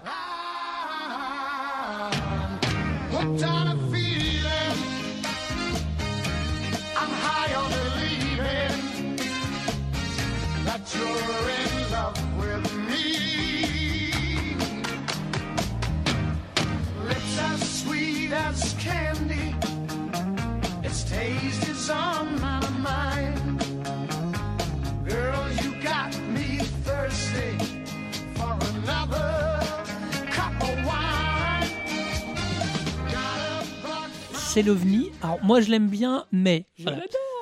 C'est l'ovni parce que c'est une équipe que très peu de gens connaissent, voire pas du tout. Oui, alors là, je vous explique même pas. là, pour, pour- Euh, les, gens pareil, qui hein, si on- connaissaient, les gens qui connaissaient les gardiens de la galaxie avant qu'on entende parler des film, spécialistes. hein. Enfin, c'était des, des, des, des gens pointus, enfin, pointus, qui lisaient des comics. donc, ils Euh, des tonnes de comics. Il va Des chercher, tonnes. il va chercher un C'est du. Dan Abnett au scénario. Alors, Il- Ça n'a pas été. T'imagines Dan Abnett, on parle. Le mec qui a sauvé, enfin, qui, qui a créé une partie de background de euh, chez Game Workshop, qui avait De Warhammer scénario 40 000. du Warhammer 40 000, euh, qui avait signé euh, à l'époque des scénarios pour produire et qui récupère une. Mais comme il n'avait pas le droit au titre majeur, il avait récupéré une pauvre équipe qui s'appelle les Gardiens de la Galaxie. Il fait deux runs, Annihilation et Conquest, je crois, qui sont génialissimes. Non, non, mais, Mais sauf en qu'en France, c'est complètement passé à côté. mais Ces personne- personne ne pas connaît. il, il, fa- il faut que ce soit la machine Marvel qui vient de sortir de, du, de Iron Man 3, qui a été un gros carton, Thor 2, qui, qui a bien fonctionné, Captain America aussi, pour oser faire un truc pas connu, euh, très éloigné dans le style, parce que là, on est dans un pur space opéra, il n'y a rien sur Terre. Sur des, enfin, il y, a- il y a 5 minutes sur Terre au début. non, mais- Euh, sur, un, sur une équipe qui est quand même composée euh, d'un mec plus ou moins humain, euh, d'une nana euh, bleue, elle est bleue Non, verte, Gamora. Verte, Gamora qui est verte, d'un arbre et d'un raton laveur. Et d'Oblidrax. Et d'un gros costaud qui parle pas beaucoup et qui est tout tatoué. Enfin, c'est complètement improbable. Alors, il file ça à quelqu'un de bien. Une fois de plus, Kevin Feige est assez malin, souvent, pour donner les films à qui de droit. Il avait donné Avenger à Joss Whedon pour l'intelligence que j'expliquais, de travailler plusieurs personnages, d'avoir. Parce Et qu'il du coup, il y a une dynamique. Un Avenger, ça fonctionne parce que la dynamique entre les personnages fonctionne. Et croyez-moi, je suis persuadé qu'écrire pour six personnages en même temps, c'est très difficile. faut jamais oublier un truc à propos de Whedon, c'est que moi, c'est quelque chose qui m'a toujours étonné. On aime ou on n'aime pas Buffy. Pour le thème, pour le traitement graphique, c'est une série des années écrit. C'est 80-90. très bien écrit. Elle a une tonalité graphique qui est très étrange, mais il y a quand même un moment où on a deux Slayers, enfin deux chasseuses, Ah oui, qui oui, sont non, là. On a, il y a quatre personnes autour d'elle qui l'épaulent. Ça veut dire qu'on a six personnages, plus même un méchant à un moment Mais- qui va d'intégrer. Ça veut dire que quelqu'un comme Joss Whedon écrit même en sériel pour sept personnages continus. Bah oui. Non, non, Non, non, je pense que c'est une des raisons, comme tu dis, qui a fait son recrutement. Quand Alors il fait là, les les- Gardiens de la Galaxie, il sait qu'il fait un pari parce que personne connaît l'équipe, mais à la limite, ça, il s'en fout, il a le matériel pour. Par contre, ce qu'il fait, et là où moi il est très très là où c'est ce qui est toute cette richesse du MCU, c'est que il va nous balancer des personnages de Space Ops qu'on avait encore pas vu jusqu'ici. Ah, des Malgré- arbres. euh, Thor, non c'est pas ça. Thor et Oui, Thor, Dieu- il reste Thor humain. c'est les dieux. Mais Thor, il reste euh, visuellement humain. Non, mais attends, c'est pas ça. Thor, c'est des dieux. Même s'ils sont humains, c'est des dieux. On avait Asgard avec le. son- Il nous démontre autour de, du Nazgûl, l'arbre de l'univers. Mais il nous démontre que cet arbre de l'univers, oui, il y a les Asgard. Mais il y a plein de bordel autour. Bah oui, oui. Et les Gardiens de la Galaxie, avec son côté, euh, son côté un peu Indiana Jones euh, du second rang de Zone B de Chris Pratt, euh, est juste très malin. Et pareil, exactement comme ça m'avait cueilli pour Captain America le premier. ils nous font la promo sur un film déconnant, space, op- space, space opéra machin. La première séquence d'ouverture de ce film, la- mais le- tu, tu- je n'ai jamais, il y a, ça faisait très longtemps quand on l'a vu ensemble que j'avais pas entendu un tel silence dans une salle de cinéma. c'est la mort de son père, là. La mort de euh, sa mère. de sa mère. Tu- tout le monde s'attend à arriver. Je me souviens, tout, tout le monde attend en sabots, déconnant euh, avec ses gros sabots. ça va être Il drôle. nous démarre par une séquence d'un gosse qui voit sa mère mourir et qui s'enfuit. Et là, après, ça part en vrille parce qu'il se fait kidnapper par un vaisseau spatial. Mais d'un truc ultra réaliste, qui en Mhm. plus fait écho à la scène de fin. Bon, ça c'est normal, c'est son rôle de bien écrire les trucs. Mais non, non, euh, Marvel est très, très, très malin pour jou- faire de l'ascenseur émotionnel entre ce qui- la promo, l'ouverture du film et ce que du coup tu vas voir du film Tout à derrière. fait. Ils, ils sont très, très, très malins. Le film a un gros space-up euh, qui peut être pris là, à l'inverse, très indépendamment par rapport au, troisième Captain, au deuxième Captain America, qui peut être pris complètement indépendamment. Euh, parce que voilà, tu te marres. Jusqu'à un certain point. laveur, le machin, le truc. Alors il y a le personnage du collectionneur. on Non, non, c'est plus que- vicieux que ça. Non, s'il y a Thanos, il y a le frère de, il y a, Il y a le- la fille de Thanos. euh, Gamora et la fille de Thanos. Enfin, la Donc- fille adoptive de Thanos. Oui, mais t'as pas besoin de ça pour comprendre le film. Non, je suis d'accord. Sauf que pareil, là où là, par contre, eux, ils ont réussi l'autonomie par rapport à Captain America Winter Soldier, qui était vraiment. Donc beaucoup de lignes d'intrigue sont liées à l'évolution globale du MCU. Euh, les gardiens, d'un seul coup, tu as la séquence du collectionneur qui te dit Regardez les gemmes de l'infini. Et boum, tu vois des images de, du Tesseract, tu vois des images donc de la. de l'éther, de l'éther, de l'éther, tu vois des images aussi d'Avenger qui traînouillent dans les inserts. Enfin, je veux dire, il y a d'un seul coup, c'est Oui. beaucoup plus subtil l'inclusion dans les lignes d'intrigue du MCU que ne l'était dans le par exemple dans le cadre de Winter Soldier. En Et, même temps, et que ça va être le Captain America, c'est l'univers brut, c'est la Terre, c'est le Shield. Ah Ils non, pouvaient mais- pas faire autrement. Oui, mais ils ont fait de Captain America, euh, on va venir ça avant d'attaquer l'ère d'Ultron, ils ont fait de Captain America un polar. Tu peux très bien suivre la chute du Shield, euh, même, si, euh, même si effectivement il faut avoir des connexions, mais il y a un truc qui reste intéressant. Et je trouve que là où vraiment ils vont arriver au bout de leur, pour moi de leur truc, c'est avec l'ère d'Ultron qui arrive en 2015, qui est le deuxième Avengers. Qui a, et qui, pour Eh. info, euh, pour info, n'a que 30 millions d'écart de budget entre les deux. Il y a, euh, on n'a pas, on a- n'a pas réévoqué, mais bien évidemment, il a eu bien, il a eu d'autres enveloppes budgétaires. Kevin Feige, part- Bah, dès le succès de non. Iron Man, Oui, mais Si, si, si, t'exagères parce parce, que, les gros il, a- il avait 577 000 selon les chiffres au départ. Si tu fais le cumul là, des deux phases, euh, t'es largement au-delà de ça. Même non, sur mais la première, non, non, parce que alors, un film comme euh, Iron Man a coûté 140, le premier Iron Man a coûté 140 millions de dollars, le deuxième Captain America a coûté 170 millions de dollars. Bon, ça fait 30 millions d'écart, ça fait beaucoup, mais il reste au-dessus des 200 millions pour des gros films. Oui. Euh, alors, si Iron Man 3 à 200 millions, c'est, je sais vraiment pas pourquoi, c'est très bizarre. Euh, L'ère d'Ultron, donc le deuxième Avengers, alors là, moi, ça a été quasi la déception, et ça va amorcer un peu ce qui, moi, m'inquiète beaucoup pour la suite. Ça veut dire que là, l'effet de surprise est passé, les Avengers, on les a déjà vus, euh, et c'est hyper mal raconté, le méchant est pas bon du tout. Euh, c'est pas Thanos d'ailleurs. On nous a... Alors c'est ça qui est un peu dommage. On utilise Thanos depuis euh, le premier Avenger et on en a vu des bouts dans Gardien de la. Galaxie. Pas depuis le premier Avenger, on te tease Thanos depuis Thor. Oui, non, non, non, non, non, je sais plus, non, mais enfin bon, à peu près. Mais euh, et là, l'ère d'Ultron, c'est un espèce de méchant euh, qui s'appelle Ultron, alors qui est un run très connu, je crois, euh, Oui. mais qui est sous-exploité où on se retrouve avec euh, L'apparition de mutants, mais qu'on doit pas appeler mutants. une apparition de mutants qu'on n'a pas appelé mutants, euh, euh, beaucoup de- encore plus de personnages parce qu'effectivement ils nous rajoutent la sorcière rouge, Vif Argent, qui sont censés être les enfants de, le De Vif- Magneto. Vif Argent et la sorcière rouge aussi. Ouais, c'est le- les deux frères. Ils sont les- censés être, oui, ils sont frères et sœurs. Ils sont censés être les enfants de Magneto. Euh, Marvel n'a pas le droit pour l'instant d'exploiter Magneto, donc ce ne seront pas les enfants de Magneto. On on saura pas ce que c'est. Pour l'instant, c'est des expériences génétiques. Donc, ça a priori, d'après ce qu'ils disent, hein, parce que et c'est là où ça devient intéressant. Si tu suis Marvel Agent of Shield, dans la saison 2, tu apprends que les deux là ne seraient finalement que- donc que des expériences et des inhumains et non pas des mutants. Et c'est en ça que je dis qu'il y a il y a une construction logique et euh, Ouais, si alors- pour moi alors le problème c'est ça c'est que pour moi ce qui sauve ce qui sauve Avenger of Ultron d'une anardesque totale c'est que ça se met dans la perspective globale et que pour la première fois le film choral parce qu'on va l'appeler comme ça Oui, comme oui, le premier un film Avenger choral. euh, eh ben, ne, ne- n'amène pas vraiment un point final à la phase, et du coup n'est pas un paroxysme, il est juste, on arrive à un point pour amorcer à nouveau encore d'autres choses. On est vraiment dans une logique de série, de série télé. C'est Oui, comme non, si on mais- avait un cliffhanger de fin de saison ou de Oui, mi-saison. Sauf que le, le- le film en lui-même est, je trouve, un peu chiant dans la longue. Euh, C'est trouve- pas le meilleur de la série, je suis Je trouve on a, on a un méchant qui à la fin nous fait des soldats random, euh, comme étaient les, dans les premiers Avengers, mais c'était impressionnant parce qu'on n'avait pas vu ça. Mais là, on se retrouve avec des robots qui s'éniennent tous quand tu tues le méchant. Euh, on sait, on sait jamais. Il y a un vrai problème de définition de méchant dans ce film-là. Non, mais c'est- alors, Il y a, y une séquence avec le. Moi, je l'ai vu avec quelqu'un qui est pas du tout familier avec la- l'univers Marvel. Euh, il y a une séquence où on voit un espèce de montage très rapide sur les gemmes de l'infini, qui Mhm. n'avait aucune idée de ce que c'était, et pour qui la séquence est passée complètement à côté. Quoi. Euh, je trouve qu'on a des scènes, alors je le répète souvent, mais où on les voit sauver des civils, et je trouve ça hyper pénible parce que ils- ils- on- Ah, la militarisation.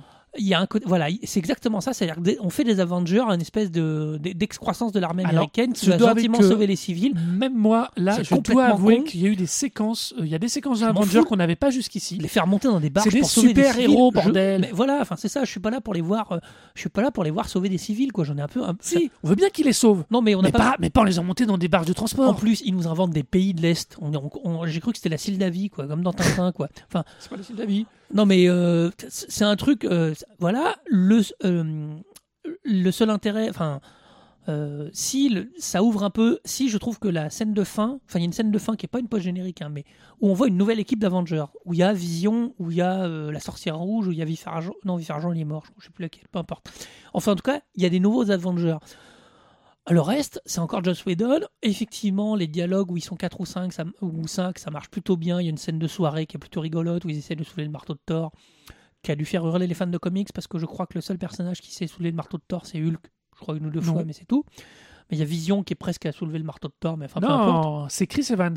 C'est Captain America qui le fait bouger. Ouais. La vision, elle n'est pas encore là. hein. Il y a bizarrement, il y a une scène pour creuser le personnage de Hawkeye euh, chez lui, de- dans sa propriété avec sa femme et plat. tout, qui est pas si mal. Je sais pas si c'est parce que c'est La, la scène, et la- tout. la scène est bien, mais Mais- elle tombe à plat par rapport au reste du film. Globalement, après le reste, le problème c'est qu'on en se retrouve dans une menace random. C'est random dans le sens une menace euh, quelconque.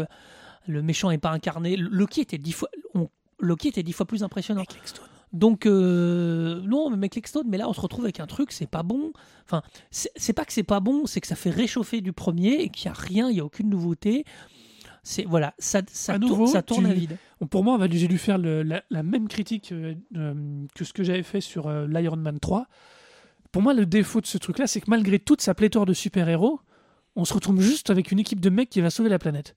On se retrouve pas avec des Ouais, même la planète, ils super-héros. sauvent- même pas la planète, on a l'impression qu'ils sauvent une ville. Alors évidemment, Oui. si la ville tombe, ça va être la catastrophe, mais Non, c'est pas ça en ce que je veux plus, c'est dire. encore, c'est non. encore un plan de méchant complètement merdique où ils soulèvent une ville pour faire. Non, mais c'est pas possible, ça. Faut trouver des méchants qui aient des vrais plans, quoi. À un moment, c'est pas possible. Ça. Mais c'est pareil. Ce qu'avait Loki dans le premier Adventure était beaucoup plus cohérent, beaucoup Oui. plus logique. Ils faisaient une invasion extraterrestre. Point la ligne. Voilà, mais c'est ça, mais c'est pareil. Ultron était un problématique, mais c'était pas, il ne faisait pas ça. À part le, à part le nom des personnages, à nouveau, on s'éloigne d'un esprit comics, de ce qu'étaient les comics. Et c'est, et, et nouveau, le film est moins réussi. Complètement. Et c'est bien pour ça. Et d'ailleurs, on va retomber dans cette logique-là sur le Ant-Man. Alors, le Ant-Man, alors, qui prend le deuxième run, qui met Hank Pym en tant que vieux et qui fait une magnifique liaison historique avec ce qu'ils sont en train de construire avec la John Carter, tout à avec fait. le premier Parce Captain qu'on voit John America. Carter en plus âgé dans et, la- au et début qui fait, d'Ant-Man. et qui fait aussi le lien du coup avec Captain America, le premier First Avenger, Tout à fait. euh, et qui est génialissime. Et, Et puis après, Ant-Man, le ton, Ant-Man, le ton, alors, quoi. la genèse d'Ant-Man, euh, vous l'avez lu partout, est très ultra compliquée. problématique. euh, parce qu'Edgar Wright, qui est un cinéaste très, avec un gros ton, un ton très particulier, voulait faire vraiment une comédie, un film de braquage, quelque chose de très original. Euh, évidemment, Phage, il a ses limites parce que malgré tout, et là, c'est là où il commence à, il commence à calibrer de plus en plus. Enfin, il garde une espèce de calibre et qui fait qu'il empêche, je trouve. Alors, ce qui est bizarre, c'est que les Gardiens de la il a, il a lâché ce côté calibrage, mais euh, là, il a, il a voulu calibrer, il a dû se friter avec Edgar Wright. C'est Peyton Reed qui a repris la suite, qui a gardé des éléments du script de, de Wright. Mais du coup, on se retrouve avec un film que moi j'aime bien parce que c'est un film qui est complètement différent. C'est, je disais, un film de braquage. Ils ont encore casté Paul Rudd, c'est une grosse trouvaille de casting très bonne. Michael Douglas, il est impeccable. Euh, euh, vraiment, et il y a un combat final qui est dans une chambre d'enfant, quoi. Enfin, c'est juste formidable. Et le, la gestion Alors- des petits, des gros, de la, la- la- quand De il est petit, de l'échelle est très bonne. Et on se retrouve dans une. Enfin, moi, l'idée du combat final d'un film de super-héros en 2015, de faire ça dans une chambre d'enfant. euh, avec une locomotive pour c'est juste génial quoi. C'est Alors- au moins c'est très frais c'est très rigolo. Et le film n'est pas oufissime mais il, je trouve qu'il est frais. Et à partir du moment où l'univers Marvel euh, se sert de cet univers pour faire autre chose que des films random qu'on commence à avoir vu euh, dix fois eh ben c'est beaucoup mieux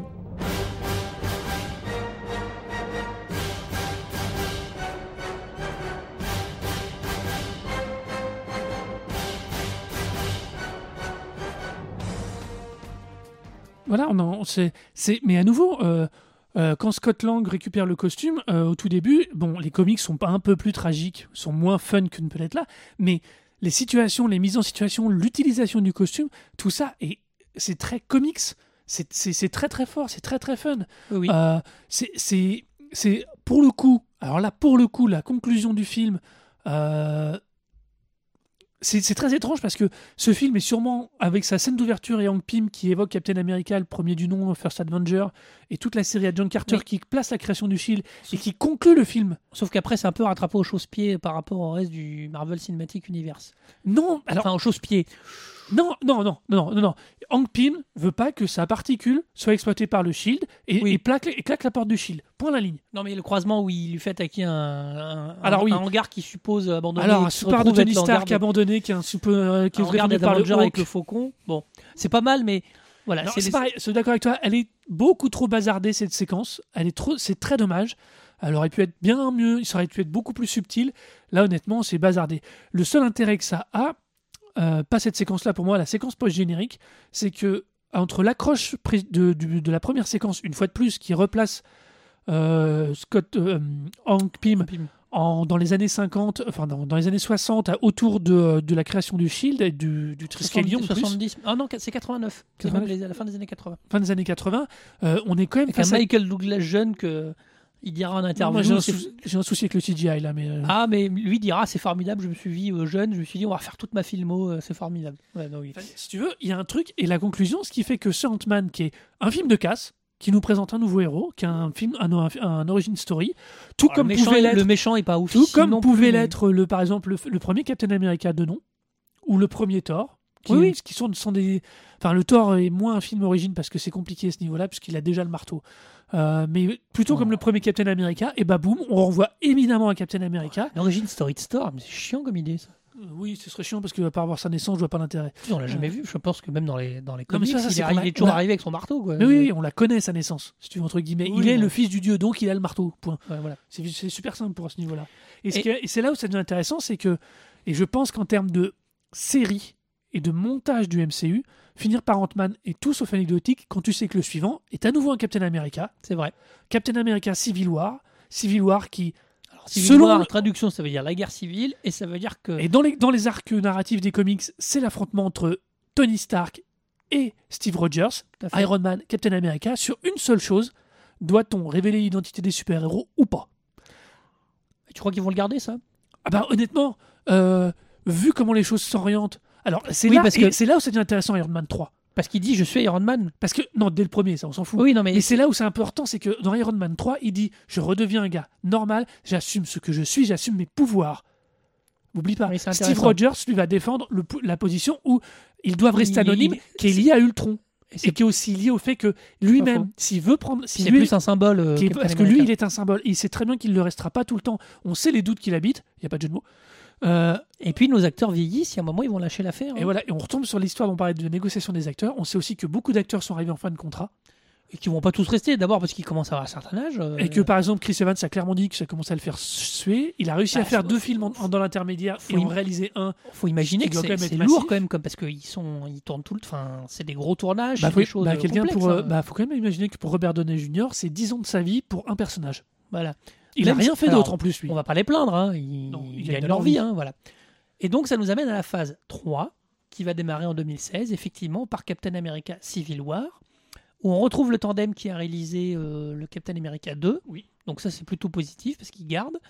Euh, même si finalement euh, il y a un côté si c'est vraiment la Civil War, bah euh, on va, ça va être plus qu'un Captain America parce que ça veut dire qu'Iron Man sera présent. euh, tout Bah, c'est déjà officiel. Il y a une quantité de, de, de- C'est quasiment un Avenger Là, moi- 2.5. La question, ça va être euh, que moi je pose depuis le début, ça va être est-ce qu'ils vont encore nous, est-ce que ça va commencer à être, s'ils font pas un film de genre, un peu, un peu genré finalement, c'est-à-dire qu'un- ton euh, ou un polar ou un truc un machin, on va se retrouver avec un film euh, chiant.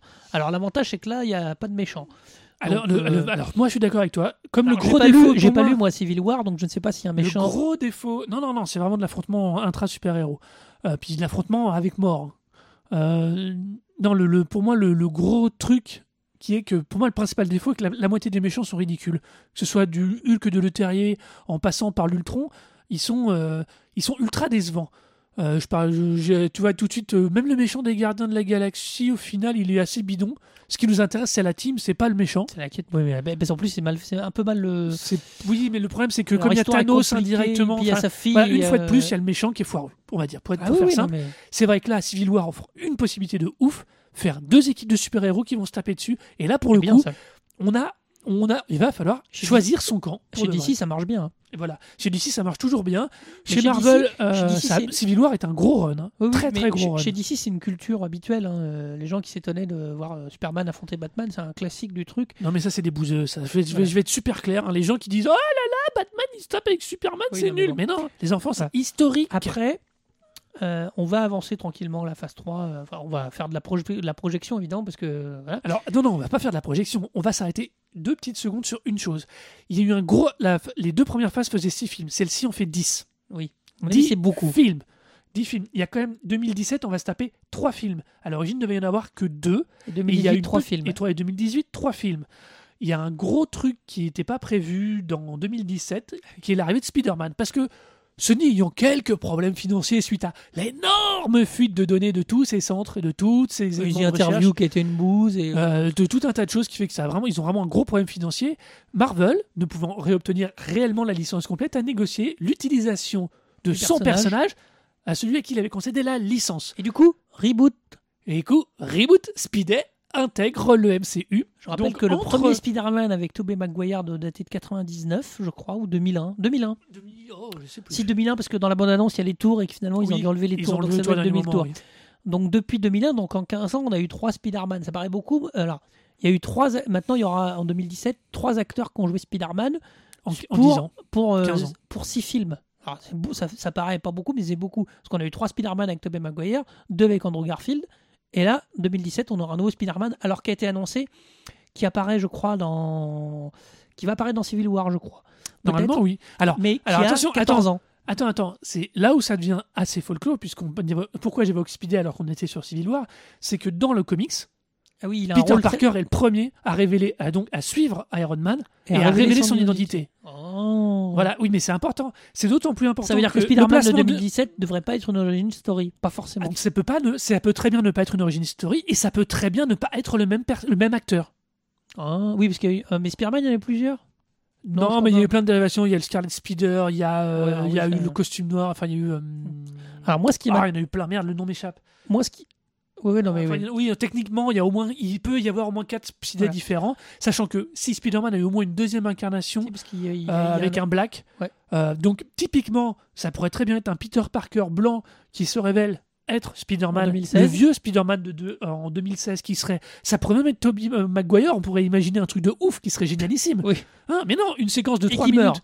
Et là voilà, et bien qui se fait flinguer dans la bataille de, dans les batailles de Civil War avec un Speeday donc qui serait un autre acteur qui, Qui reprend le- qui reprendrait le rigolo. costume parce que les pouvoirs reviendraient. Alors, là, on moi, je vais appuyer sur 2016 sur quelque chose qui m'intéresse, qui est Doctor Strange. Pour deux raisons.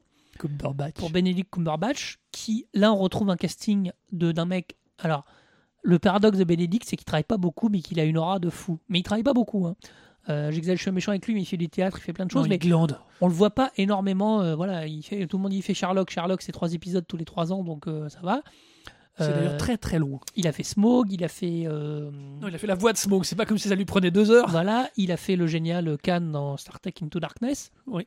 Donc, euh, et là, c'est surtout, alors, un, de prendre un acteur aussi fort, quand même, qui est marqué, je veux dire, c'est pas, c'est pas un inconnu. hein. Alors pour moi, Et Doc- Doctor Strange, c'est l'introduction de la magie dans l'univers Marvel, ce qui Alors- n'est pas encore arrivé. alors faut, ja- faut savoir une chose. Doctor Strange, c'est techniquement la liaison entre les Gardiens de la Galaxie et le reste du MCU. Probablement. Ah non, euh, dans alors je attention, je, pour ceux qui n'auraient pas lu le Gant de l'univers, The Gauntlet of Infinity, qui est donc au cœur de Avengers Infinity War. qui est probablement au 2018. cœur de ce que cherche Thanos à regrouper les six gemmes de l'infini pour avoir le gantelet puisque c'est ce qu'on voit depuis le début.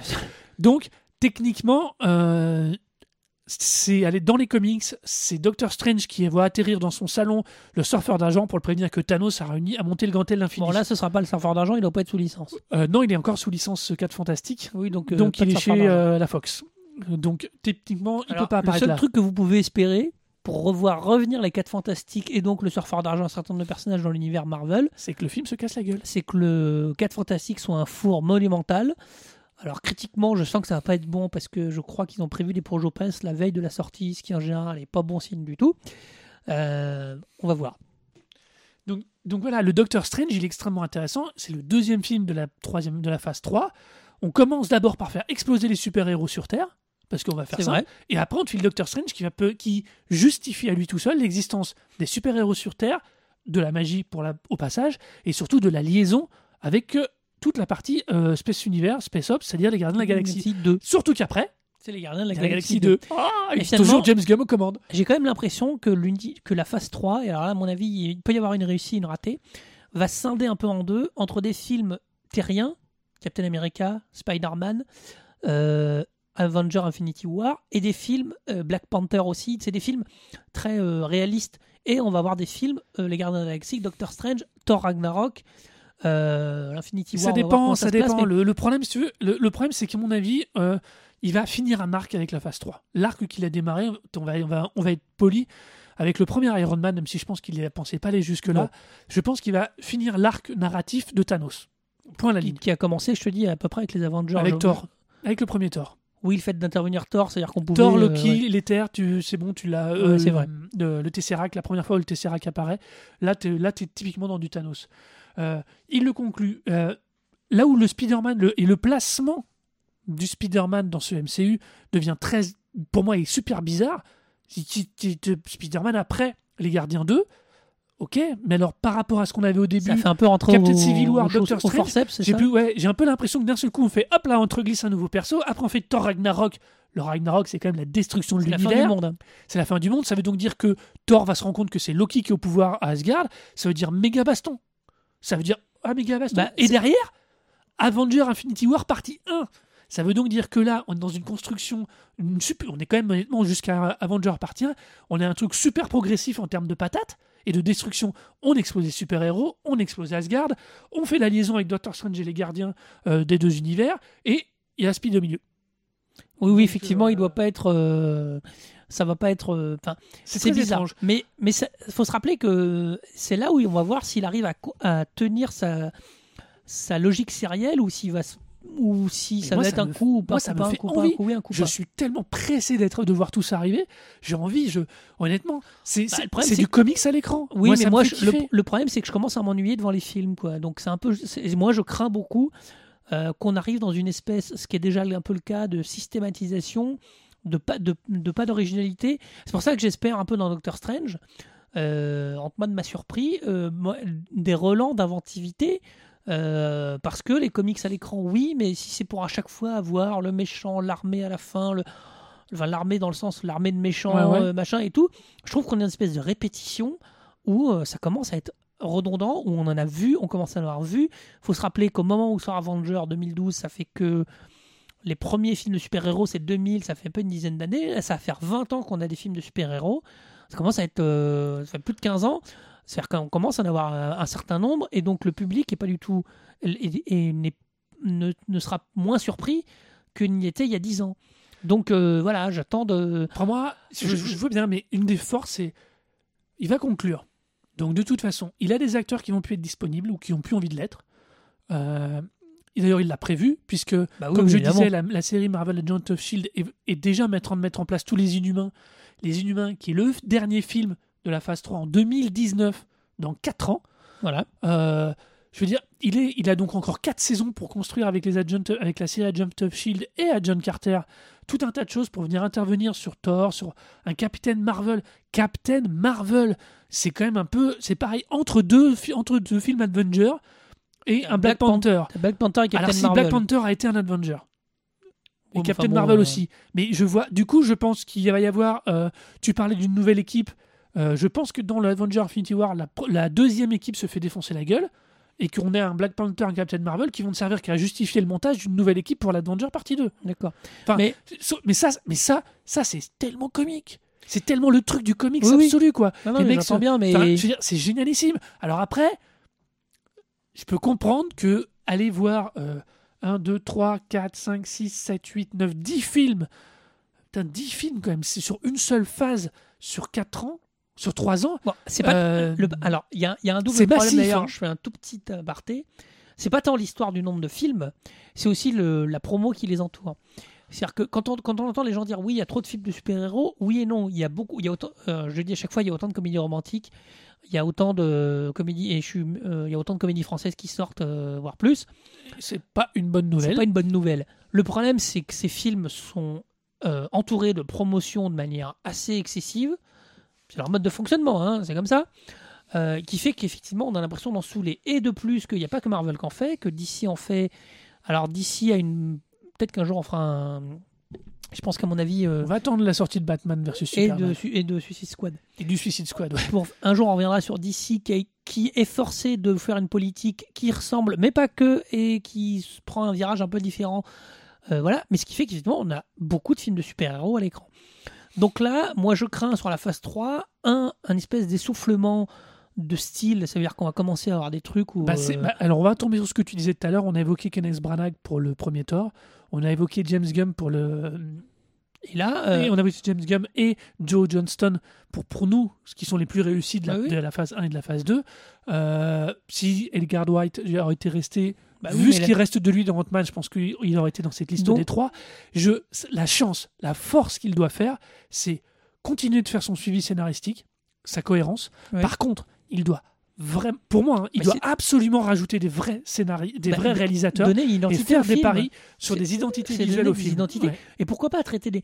Doctor Strange, si c'est un film mystique, euh, ça peut être génial. Alors, le problème, c'est qu'à vouloir faire des gros scores, euh, des vouloir, vouloir toucher le plus grand public, et ben en général, on, Ouais. on lisse vers le bas. Alors et- le problème, le problème du, pour moi déjà par défaut là, c'est que le réalisateur actuel qui est choisi pour Doctor Strange, c'est une Qu'est-ce qu'il a fait, catastrophe. ce Scott euh, Hellraiser 5. Oula Et le Alors- jour où la Terre s'arrêta, là, le, remake qui est, Avec une, Reeves qui est une horreur infinie. Le seul truc, c'est l'idée d'Hellraiser, s'il a cet univers un peu glauque, ça peut être drôle. Non, ça marche le jamais. 5 c'est Inferno, c'est mais- le plus mauvais de tous. Non, mais le problème, c'est que ça reste des films qui seront toujours classés, euh, pas classés d'ailleurs, pour que tout le monde puisse, pour que les ados puissent aller les voir. Eh ben, on va rater des choses. euh, Enfin, faire Docteur, enfin, moi je pense que les à force de vouloir faire des choses trop grand public, on reste dans des choses très lisses. Et ça va deux, trois fois pour s'amuser. Euh, dix, comme tu dis, dix films en trois ans. Bah non, quoi. À un moment, moi, je fais, va, quoi. je fais- moi je fais le pari qui, euh, qui va qu'il il est loin d'être bête. Il l'a démontré sur toute la construction de la phase 1 et de la phase 2. Euh, je reste convaincu qu'il a qu'il peut, il peut pas laisser, il peut pas continuer, qu'il ait déjà mis un Yes Man, alors pire, vraiment un putain de Yes Man de merde sur Doctor Strange, ça me fatigue. Euh, par contre, je reste convaincu, euh, Spider-Man est pour l'instant crédité comme réalisateur John Watt. Euh, Bon, on va voir, mais après, oh, ça peut changer. hein. D'ici 2017, on a vu des, des virages euh, plus compliqués, quoi. mais John Watt, c'est, c'est- il est encore pire. Bon, ouais, non, mais c'est le problème. C'est-à-dire que des- c'est des films sans identité, ou c'est des films où les mecs réalisent les storyboards, c'est-à-dire qu'on leur donne des storyboards avec des belles images, donc il y a 3-4 scènes qui se battent en duel. Euh, le reste, après, c'est vraiment pas terrible. Oh là là, c'est une, c'est une filmographie, ça? Voilà. Oh la vache Là, voilà, la filmographie de, du- de celui qui a, de John Watt pour l'instant tel qu'il est prévu. Enfin, je sais pas, tu peux pas porter. En plus, c'est Speeday. Bah, C'est. Il Moi, a- j'aime bien l'idée qu'il ait 14 ans, vraiment, quoi. Parce que euh, j'aime bien, Alors- j'aime bien Andrew Garfield. euh, il m'amuse bien, mais alors, dans le genre trentenaire qui se déguise en lycéen, quoi. Euh, ouh là là, J'ai pas de. euh, pour l'instant, je n'ai pas d'opinion. Parce que pour moi, ce Speeday, 14 ans, c'est 14 too ans much. Aujourd'hui, ça lui fait euh, 15-16 après, mais 14, c'est tout, ouais. Même, à- même s'il a 18 ans, euh, dix- même s'il a je comprends 18 ans. c'est qu'il est piqué au lycée, euh, Spider-Man. Il, euh, enfin, il peut à pas être. l'université. On a l'université. Autant, autant- autant Il chez a les, 20 X- ans, autant chez les X-Men, Speeday. chez les Il a X-Men, il y 20 avait ans, des. Peter Parker. Chez les X-Men, il y avait des, il y a des enfants, enfin des grands. Ah, il y a des- il y a- non, non, non, par contre, chez les X-Men, t'as des tout petits. Oui, voilà. T'as enfin, des 6 ans, 7 ans. mais Avec les Morlocks, t'as des, t'as des, mais vraiment des tout tout petits l'intérêt du. Speeday, c'est qu'il soit ado, mais un, un grand, un grand ado, on va dire. euh, Voilà. Ce qui Et- était, ce qui était Tobey Maguire en 2001. hein. Moi, ça me gênerait pas après. Comme je dis, ça me gêne pas qu'il ait 14 ans. Je dis surtout au regard de ce qui va être fait avec Civil War. On va voir. Mais je pense ça, que la vraie là où tu as raison, c'est que, à la limite, 2016, euh, Civil War, Doctor Strange et Les Gardiens 2 vont être un gros tournant. Enfin, Civil War et Doctor Strange. Ça veut dire Civil War, comment il continue ses histoires. euh, euh, voilà. Et Doctor Strange sur un nouveau ton. Après, ce qui est compliqué, c'est qu'aujourd'hui, même s'il fait une, deux catastrophes, bon, Il a vu le Il- pognon qu'il a amassé. euh, il, peut faire- continuer. Il, a, il a, il- si, Euh, alors, si, c'est- faudra- attends, faut- si ses budgets de production sont constants, il a de quoi déjà les payer tous. Oui, mais il faudrait pas qu'il. Après, à mon avis, euh, s'il faisait trois fours de suite, on lui, on lui enlèverait un ou deux films, je pense, tout simplement. On- Il couperait pas tout parce que. je vont- pense que c'est à ça que servent le. Alors, je vais être super méchant, mais Ah. je pense que c'est à ça que servent. Black Panther ou Captain Marvel, ça peut être des Voilà. fusibles on lui dit Je pense que c'est du, tac, du tu fusible. te concentres sur les Avengers, ça va être tout. C'est pas impossible, hein, après, voilà. Je pense que le Thor Ragnarok pourrait même être un gros fusible en, dernière, en dernière échéance. Oh, c'est dommage parce que Euh, là, les Inhumains sont trop liés à la série. Alors là, c'est très compliqué. Non, mais ouais, mais Parce fasse. que, bien, mais fasse de la euh, télé, quoi, à un moment. Alors, hop. Bah Alors, voilà. Alors moi Maverick, alors moi je suis amoureux de, de ce MCU parce que ça me fait rêver de, euh, de voir mes comics à l'écran. Euh, J'ai du coup regardé Marvel Agent Shield les deux saisons. Je dois avouer que la première, je me suis quand même fait, euh, un peu forcé pour aller jusqu'au bout. Chiant comme la mort. La deuxième m'a beaucoup plus agréé. Ouais, j'aime pas Coulson. euh, C'est pas un personnage intéressant. Enfin, le personnage, j'en ai rien à foutre. Et je trouve le casting de Agent of Shield nul. C'est un casting de série télé. J'aime bien Megna. On en a parlé, elle était dans Universe d'ailleurs. Dans, Star- dans Stargate Universe, c'est un personnage d'urgence que j'aimais bien. Putain, les deux scientifiques, ils ont, ils ont des têtes à claques. Là, l'autre qui devient méchant, je sais plus comment il s'appelle, l'espèce de gros. Il y a un gros bonhomme. euh, Oui, euh, ça- merde, son nom m'échappe. Mais je trouve, euh, je trouve le casting de cette série insipide. Et alors, les histoires, je me suis tapé la tête contre les murs. Le problème, c'est que c'est une série qui se basait sur oulala, des super-héros sans super-héros. Et Non, non, alors, oui, il paraît qu'ils ont viré un peu au deuxième. euh, Alors mais ils ont viré leur fallait- cutie parce qu'on on- fallait faire du polar dès le début, fallait faire des vrais polars, quoi. Il y avait de quoi faire. Mais je quoi. pense que la première saison, ils savaient qu'ils étaient coincés avec, euh, Cap- ils avec savaient pas, euh, ils- Winter Soldier. ils si, si, ils savaient qu'ils étaient coincés avec le Winter ça Soldier. empêche pas de raconter des histoires. Leur problème est là, c'est qu'ils se, ils se sont, ils sont pas coincés, ils se sont paralysés avec cette histoire-là. Ils n'ont pas été capables de construire des trucs. Le deux- la deuxième saison est bien plus dynamique. Elle tourne autour des Inhumains. Je pense comme entre temps, Kevin Feige a acté plein de choses Oui, qu'on a vu aussi sortir Daredevil. Rappelons, Daredevil est extrêmement lié à Speedy Sur Netflix. sur euh, Netflix. Que le Parce Daredevil qu'on il- voit, c'est le Daredevil de Frank Miller. Ils partagent des méchants, c'est ça? Ils partagent la ville. Ils sont tous les deux New-Yorkais. Ah oui, c'est vrai. Et c'est pas et c'est pas qu'anecdotique, sachant que New York je- a déjà été la ville du premier combat des je- Avengers. Je préférerais en tant que méchant rencontrer Spider-Man que Daredevil. Je pense que Spider-Man casse moins la gueule que Daredevil. Enfin, ça dépend du Daredevil. Moi, j'ai. euh, Euh, alors, celui qu'ils ont fait de la série, euh, il me semble que. Alors le problème de alors puisqu'on parlait on parlait du MCU, Daredevil en fait partie de cette série sur Netflix. Elle est exactement comme les films. La, la série de Daredevil de Netflix comparée à Agent of Shield, c'est le jour et la nuit. Même si au niveau de la qualité des scénarios, il y a apparemment des énormes points communs et c'est pas un positif dans le sens dans le sens dans lequel je le dis. Euh, par contre, au niveau réalisation, Daredevil de Netflix, c'est un c'est une beauté absolue. Et t'oublies des trucs aussi. Quoi T'oublies qu'en 2015, on va avoir Jessica Jones en série télé, Luke Cage, Iron Fist et The Defender. Et alors, il me semble que Luke Cage, Iron Fist et Jessica Jones sont liés aux Inhumains ou un truc comme ça. quoi. Euh, Donc, euh, Jessica Jones et Luke Cage sont liés à Daredevil aussi. Non mais ce qui m'affole, je reviens sur Agent of Shield, c'est qu'effectivement il y a quand même Joss, Joss Whedon dans la création. Alors il n'est pas showrunner, hein, il est dans la création. Pour du Joss Whedon, c'est vraiment dégueulasse. hein, euh, C'est vraiment mal raconté. Hein. Ultron? Non non, euh, le Marvel, Agent of Mais non, Shield. il est producteur, on s'en fout, il touche, il touche son pognon, c'est tout. Alors là, honnêtement, euh, Agent of Shield, Agent of Shield, je me fais même pas d'illusions sur. euh, surtout sur la première saison. Je- J'y crois beaucoup plus maintenant. Moi, je, je pense qu'ils vont À la fin l'arrêter- je pense qu'ils vont l'arrêter un moment. hein. Moi, je- honnêtement, je- euh, déjà, ABC, euh, les scores d'audience sont pas suffisants pour, pour dire qu'elle va continuer toute seule. Mon, mon, mais elle est mon- payée. Monsieur Alexandre Le Train de Se- Se- Season 1, euh, qui déteste la série profondément, Oui. te dit qu'une série qui fait des scores pareils, elle serait pas estampillée Marvel, elle aurait été annulée à peu près au bout d'une demi-saison. hein, euh, tellement les scores étaient pas bons, ils attendent. C'est ça aussi. hein, Là, on va voir, il, il multiplie les héros. Alors, il décide de les. De, de- la, force, puis on va, on va s'approcher doucement de la conclusion quand même. C'est vrai que la force du Marvel Cinematic Universe cinéma et télévision, c'est que tout est mélangé. Ça veut dire que tu peux trouver tout le monde partout. Marvel Agent of Shield, Agent Carter, Daredevil, je crois qu'il y a des citations de Daredevil dans. Euh, je sais pas, il s'est évoqué dans un des films. Enfin, il y a un truc où il fait référence à, il peut, effectivement, on pourra le voir ailleurs. Là où DC fait un univers cinéma qu'il commence à mélanger, et encore, c'est quand il veut, et un univers télévisé qui pour- se croisent, mais pas que. Alors, le problème. Alors, c'est- Donc, donc c'est vrai que Marvel donc c'est plus, un univers cinéma- c'est plus frustrant pour le spectateur qui aime bien son Flash euh, à la télévision euh, sur la CW et qui ne verra pas le même Flash la- au cinéma. Ah, c'est pas encore acté. Si, si, c'est Ezra Miller qui fera le Flash au cinéma et c'est pas du tout Grande Gustine. Euh, même si on voit Arrow au cinéma, ce sera jamais euh, Stephen Amell. Je, crois- moi, j'y crois pas et ça n'a pas été annoncé comme ça. Si, ça été- par contre, si, ça a été annoncé comme ça, malheureusement. que ce sera pas comme ça. Il y, a une, il y a- il y a une frustration, mais à la fois, ça permet une liberté de création dans les films, une liberté de création dans les séries, d'arrêter de commencer des séries. Marvel, le défaut en faisant, en faisant ça, ce qu'ils font, c'est-à-dire qu'ils se, ils se figent tous dans un seul univers. S'ils ont des ratés, ça va être moche. hein. Si, c'est bien pour ça qu'à un moment, je suis persuadé qu'ils ne pouvaient pas arrêter Marvel Agent of Shield, même si c'était pas bon, même si le public n'était pas au rendez-vous, parce que c'était trop lié à la série, comme trop lié à l'univers cinéma. Donc ils pouvaient pas l'arrêter. Mais c'est ce que je te dis, elle est payée cette série de toute façon. Oui, mais évidemment. mais non, mais, bon, mais non, regarde, t'es un, diffu- mais- un diffuseur. Tu, te, tu le, t'as ça qui est Ouais, payé. mais enfin, ils aiment pas quand même euh, jeter l'argent Bah. par les fenêtres à ce point-là quand même. Mais, ce que ça, mais Laurent, ça leur coûte moins par rapport à ce que ça leur rapporte. Sinon, ça- sinon faut être Oui, clair, non. ABC Oui, oui, le, non, vi- le ferait chier Non, Marvel. je, je suis d'accord. Donc dans ces cas-là, c'est que c'est suffisant. Après, il y a eu une époque où on parlait de J.J. Abrams un jour où ça fait bien d'avoir une série Marvel dans son antenne. Comme il y a une époque, ça faisait bien d'avoir des séries de J.J. Abrams à son antenne. Même si elles n'étaient pas bonnes, même si elles marchaient pas beaucoup.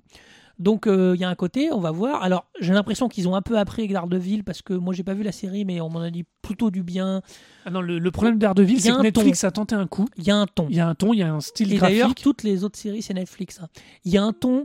Netflix fait des petites séries euh, d'un seul coup. Donc, il y a une. D'ailleurs, une logique. C'est complètement fou parce que la logique de production cinéma du Marvel Cinematic Universe est très sérielle. La logique de production des séries Marvel est le très cinéma parce qu'on tourne 12 épisodes d'un coup qui sont à regarder parfois à la suite parce que c'est un Binge watching. à Bing Watcher, parce que c'est le modèle de Netflix. Donc finalement, on a un, un cinéma qui s'est sérialisé et une production en série qui s'est cinématographisée, c'est bizarre comme mot mais c'est pas grave, sur la façon de faire et sur la façon de le produire. Il y a moyen, tu peux regarder Daredevil peut-être comme trois films à la suite, enfin j'exagère un peu mais voilà. Oui, Euh, tu pourrais techniquement, mais alors par contre pour l'anecdote, il y a quand même. pour l'anecdote, hein, il y a le- quand même. Attends, attends, juste pour l'anecdote, il ils ont, il y a eu récemment une petite, euh, des petites anicroches entre Marvel et Netflix. Parce que Ouais. vu le succès de Daredevil, Netflix avait dit Eh, mais moi je les veux plutôt mes séries.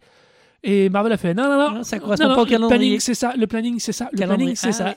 Oui, mais ça, non, mais ça veut donc dire que il y a aussi une vraie, et c'est une vraie, et c'est ce qui pour moi rend le truc mais super fort. Il y a une vraie liaison dans l'univers. Oui, oui, on va voir. à, mais l'image de ce qu'on a vu dans Agent of Shield, même si la série est ratée, à chaque fois qu'il y a un film qui Alors- va impacter sur son univers, elle est en synchrone. Il y a un autre élément aussi qui est dangereux pour la phase 3, puis on va s'arrêter presque là-dessus. Attends, attends, juste un truc.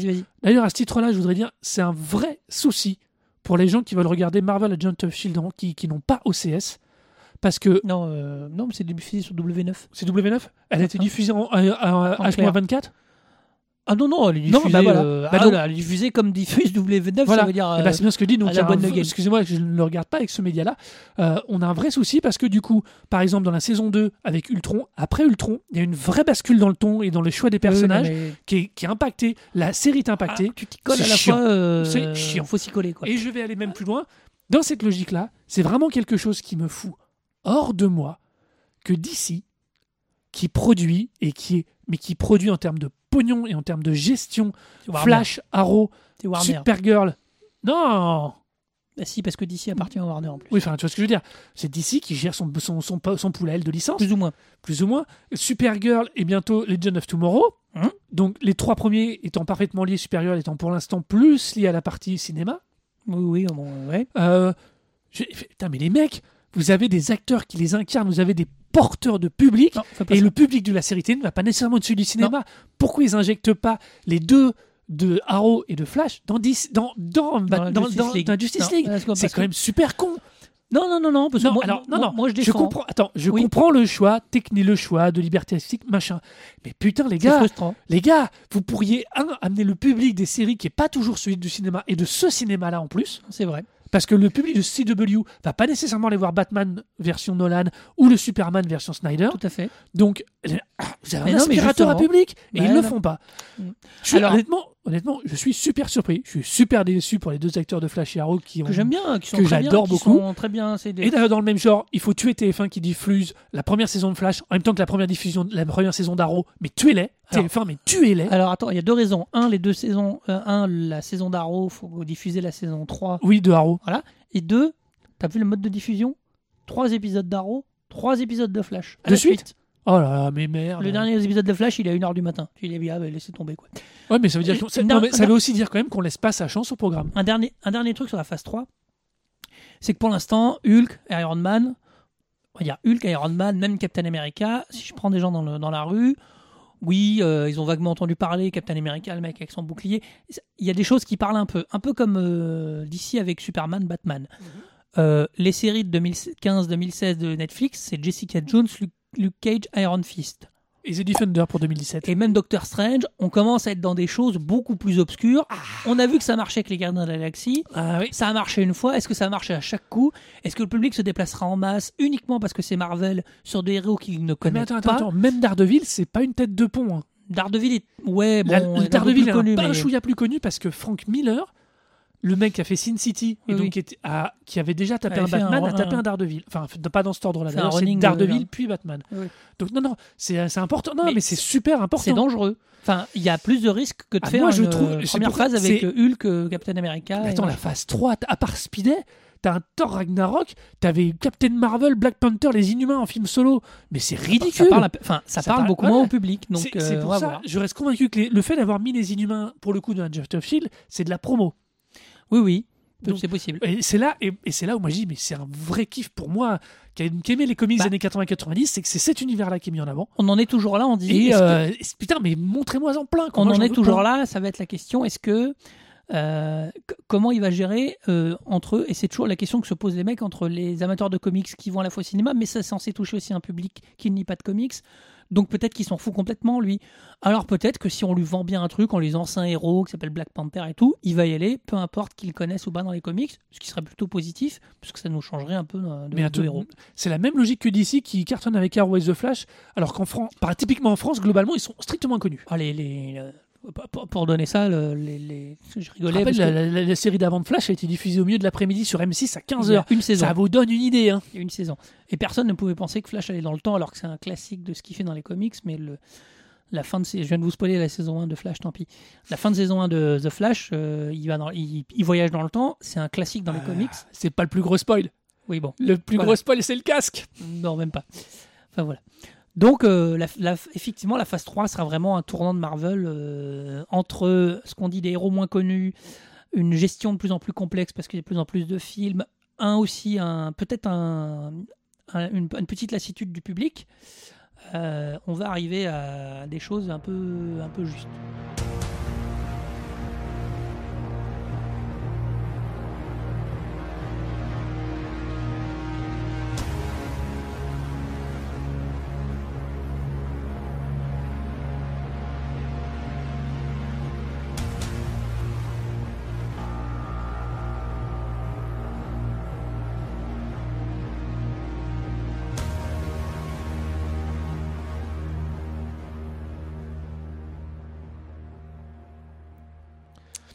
Enfin voilà, donc euh, pour en finir avec ce clash euh, massif mais d'été, donc ça vous avez le temps de l'écouter.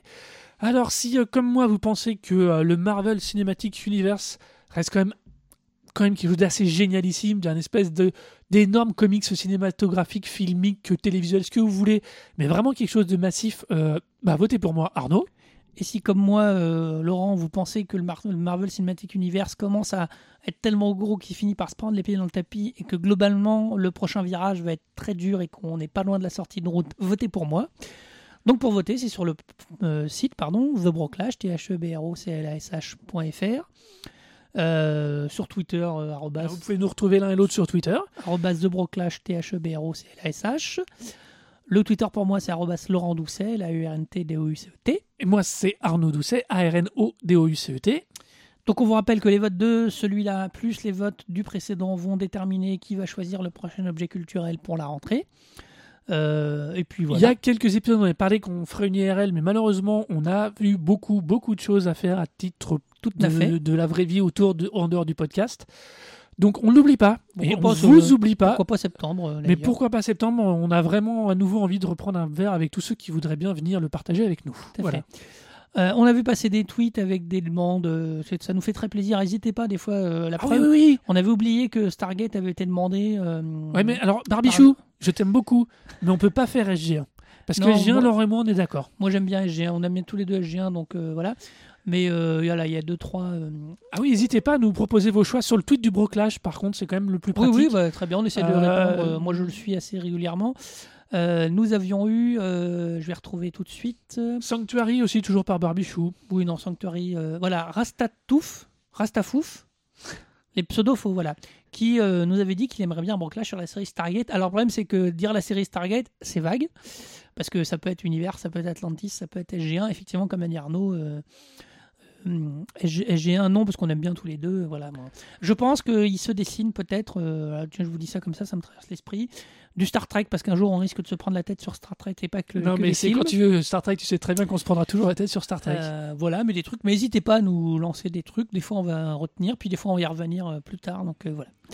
On sur a- ce, on vous laisse. En dernier petit mot, oui. on a quelques projets dont on vous Oui. reparlera en septembre.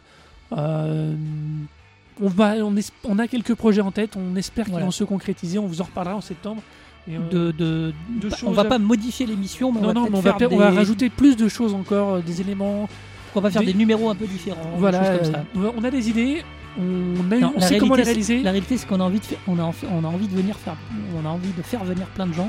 Donc voilà, on va essayer de trouver comment Voilà. les faire venir pour les faire On parler dans comment le les faire micro. venir, pour les pas, pas nécessairement se clasher avec eux, mais aller les titiller, les faire Ouais. parler de, de- de choses Parce intéressantes. Parce que d'ailleurs, on a eu des plutôt des bons retours en général sur quand on a des interviews, des, que ce soit on a vu hors-séries. euh, des hors-séries avec euh, Benoît, le coloriste de Camelot, avec euh, David Ogia, avec euh, j'en oublie Pluriel euh, pour le Monsieur Lulu. illusionniste, etc.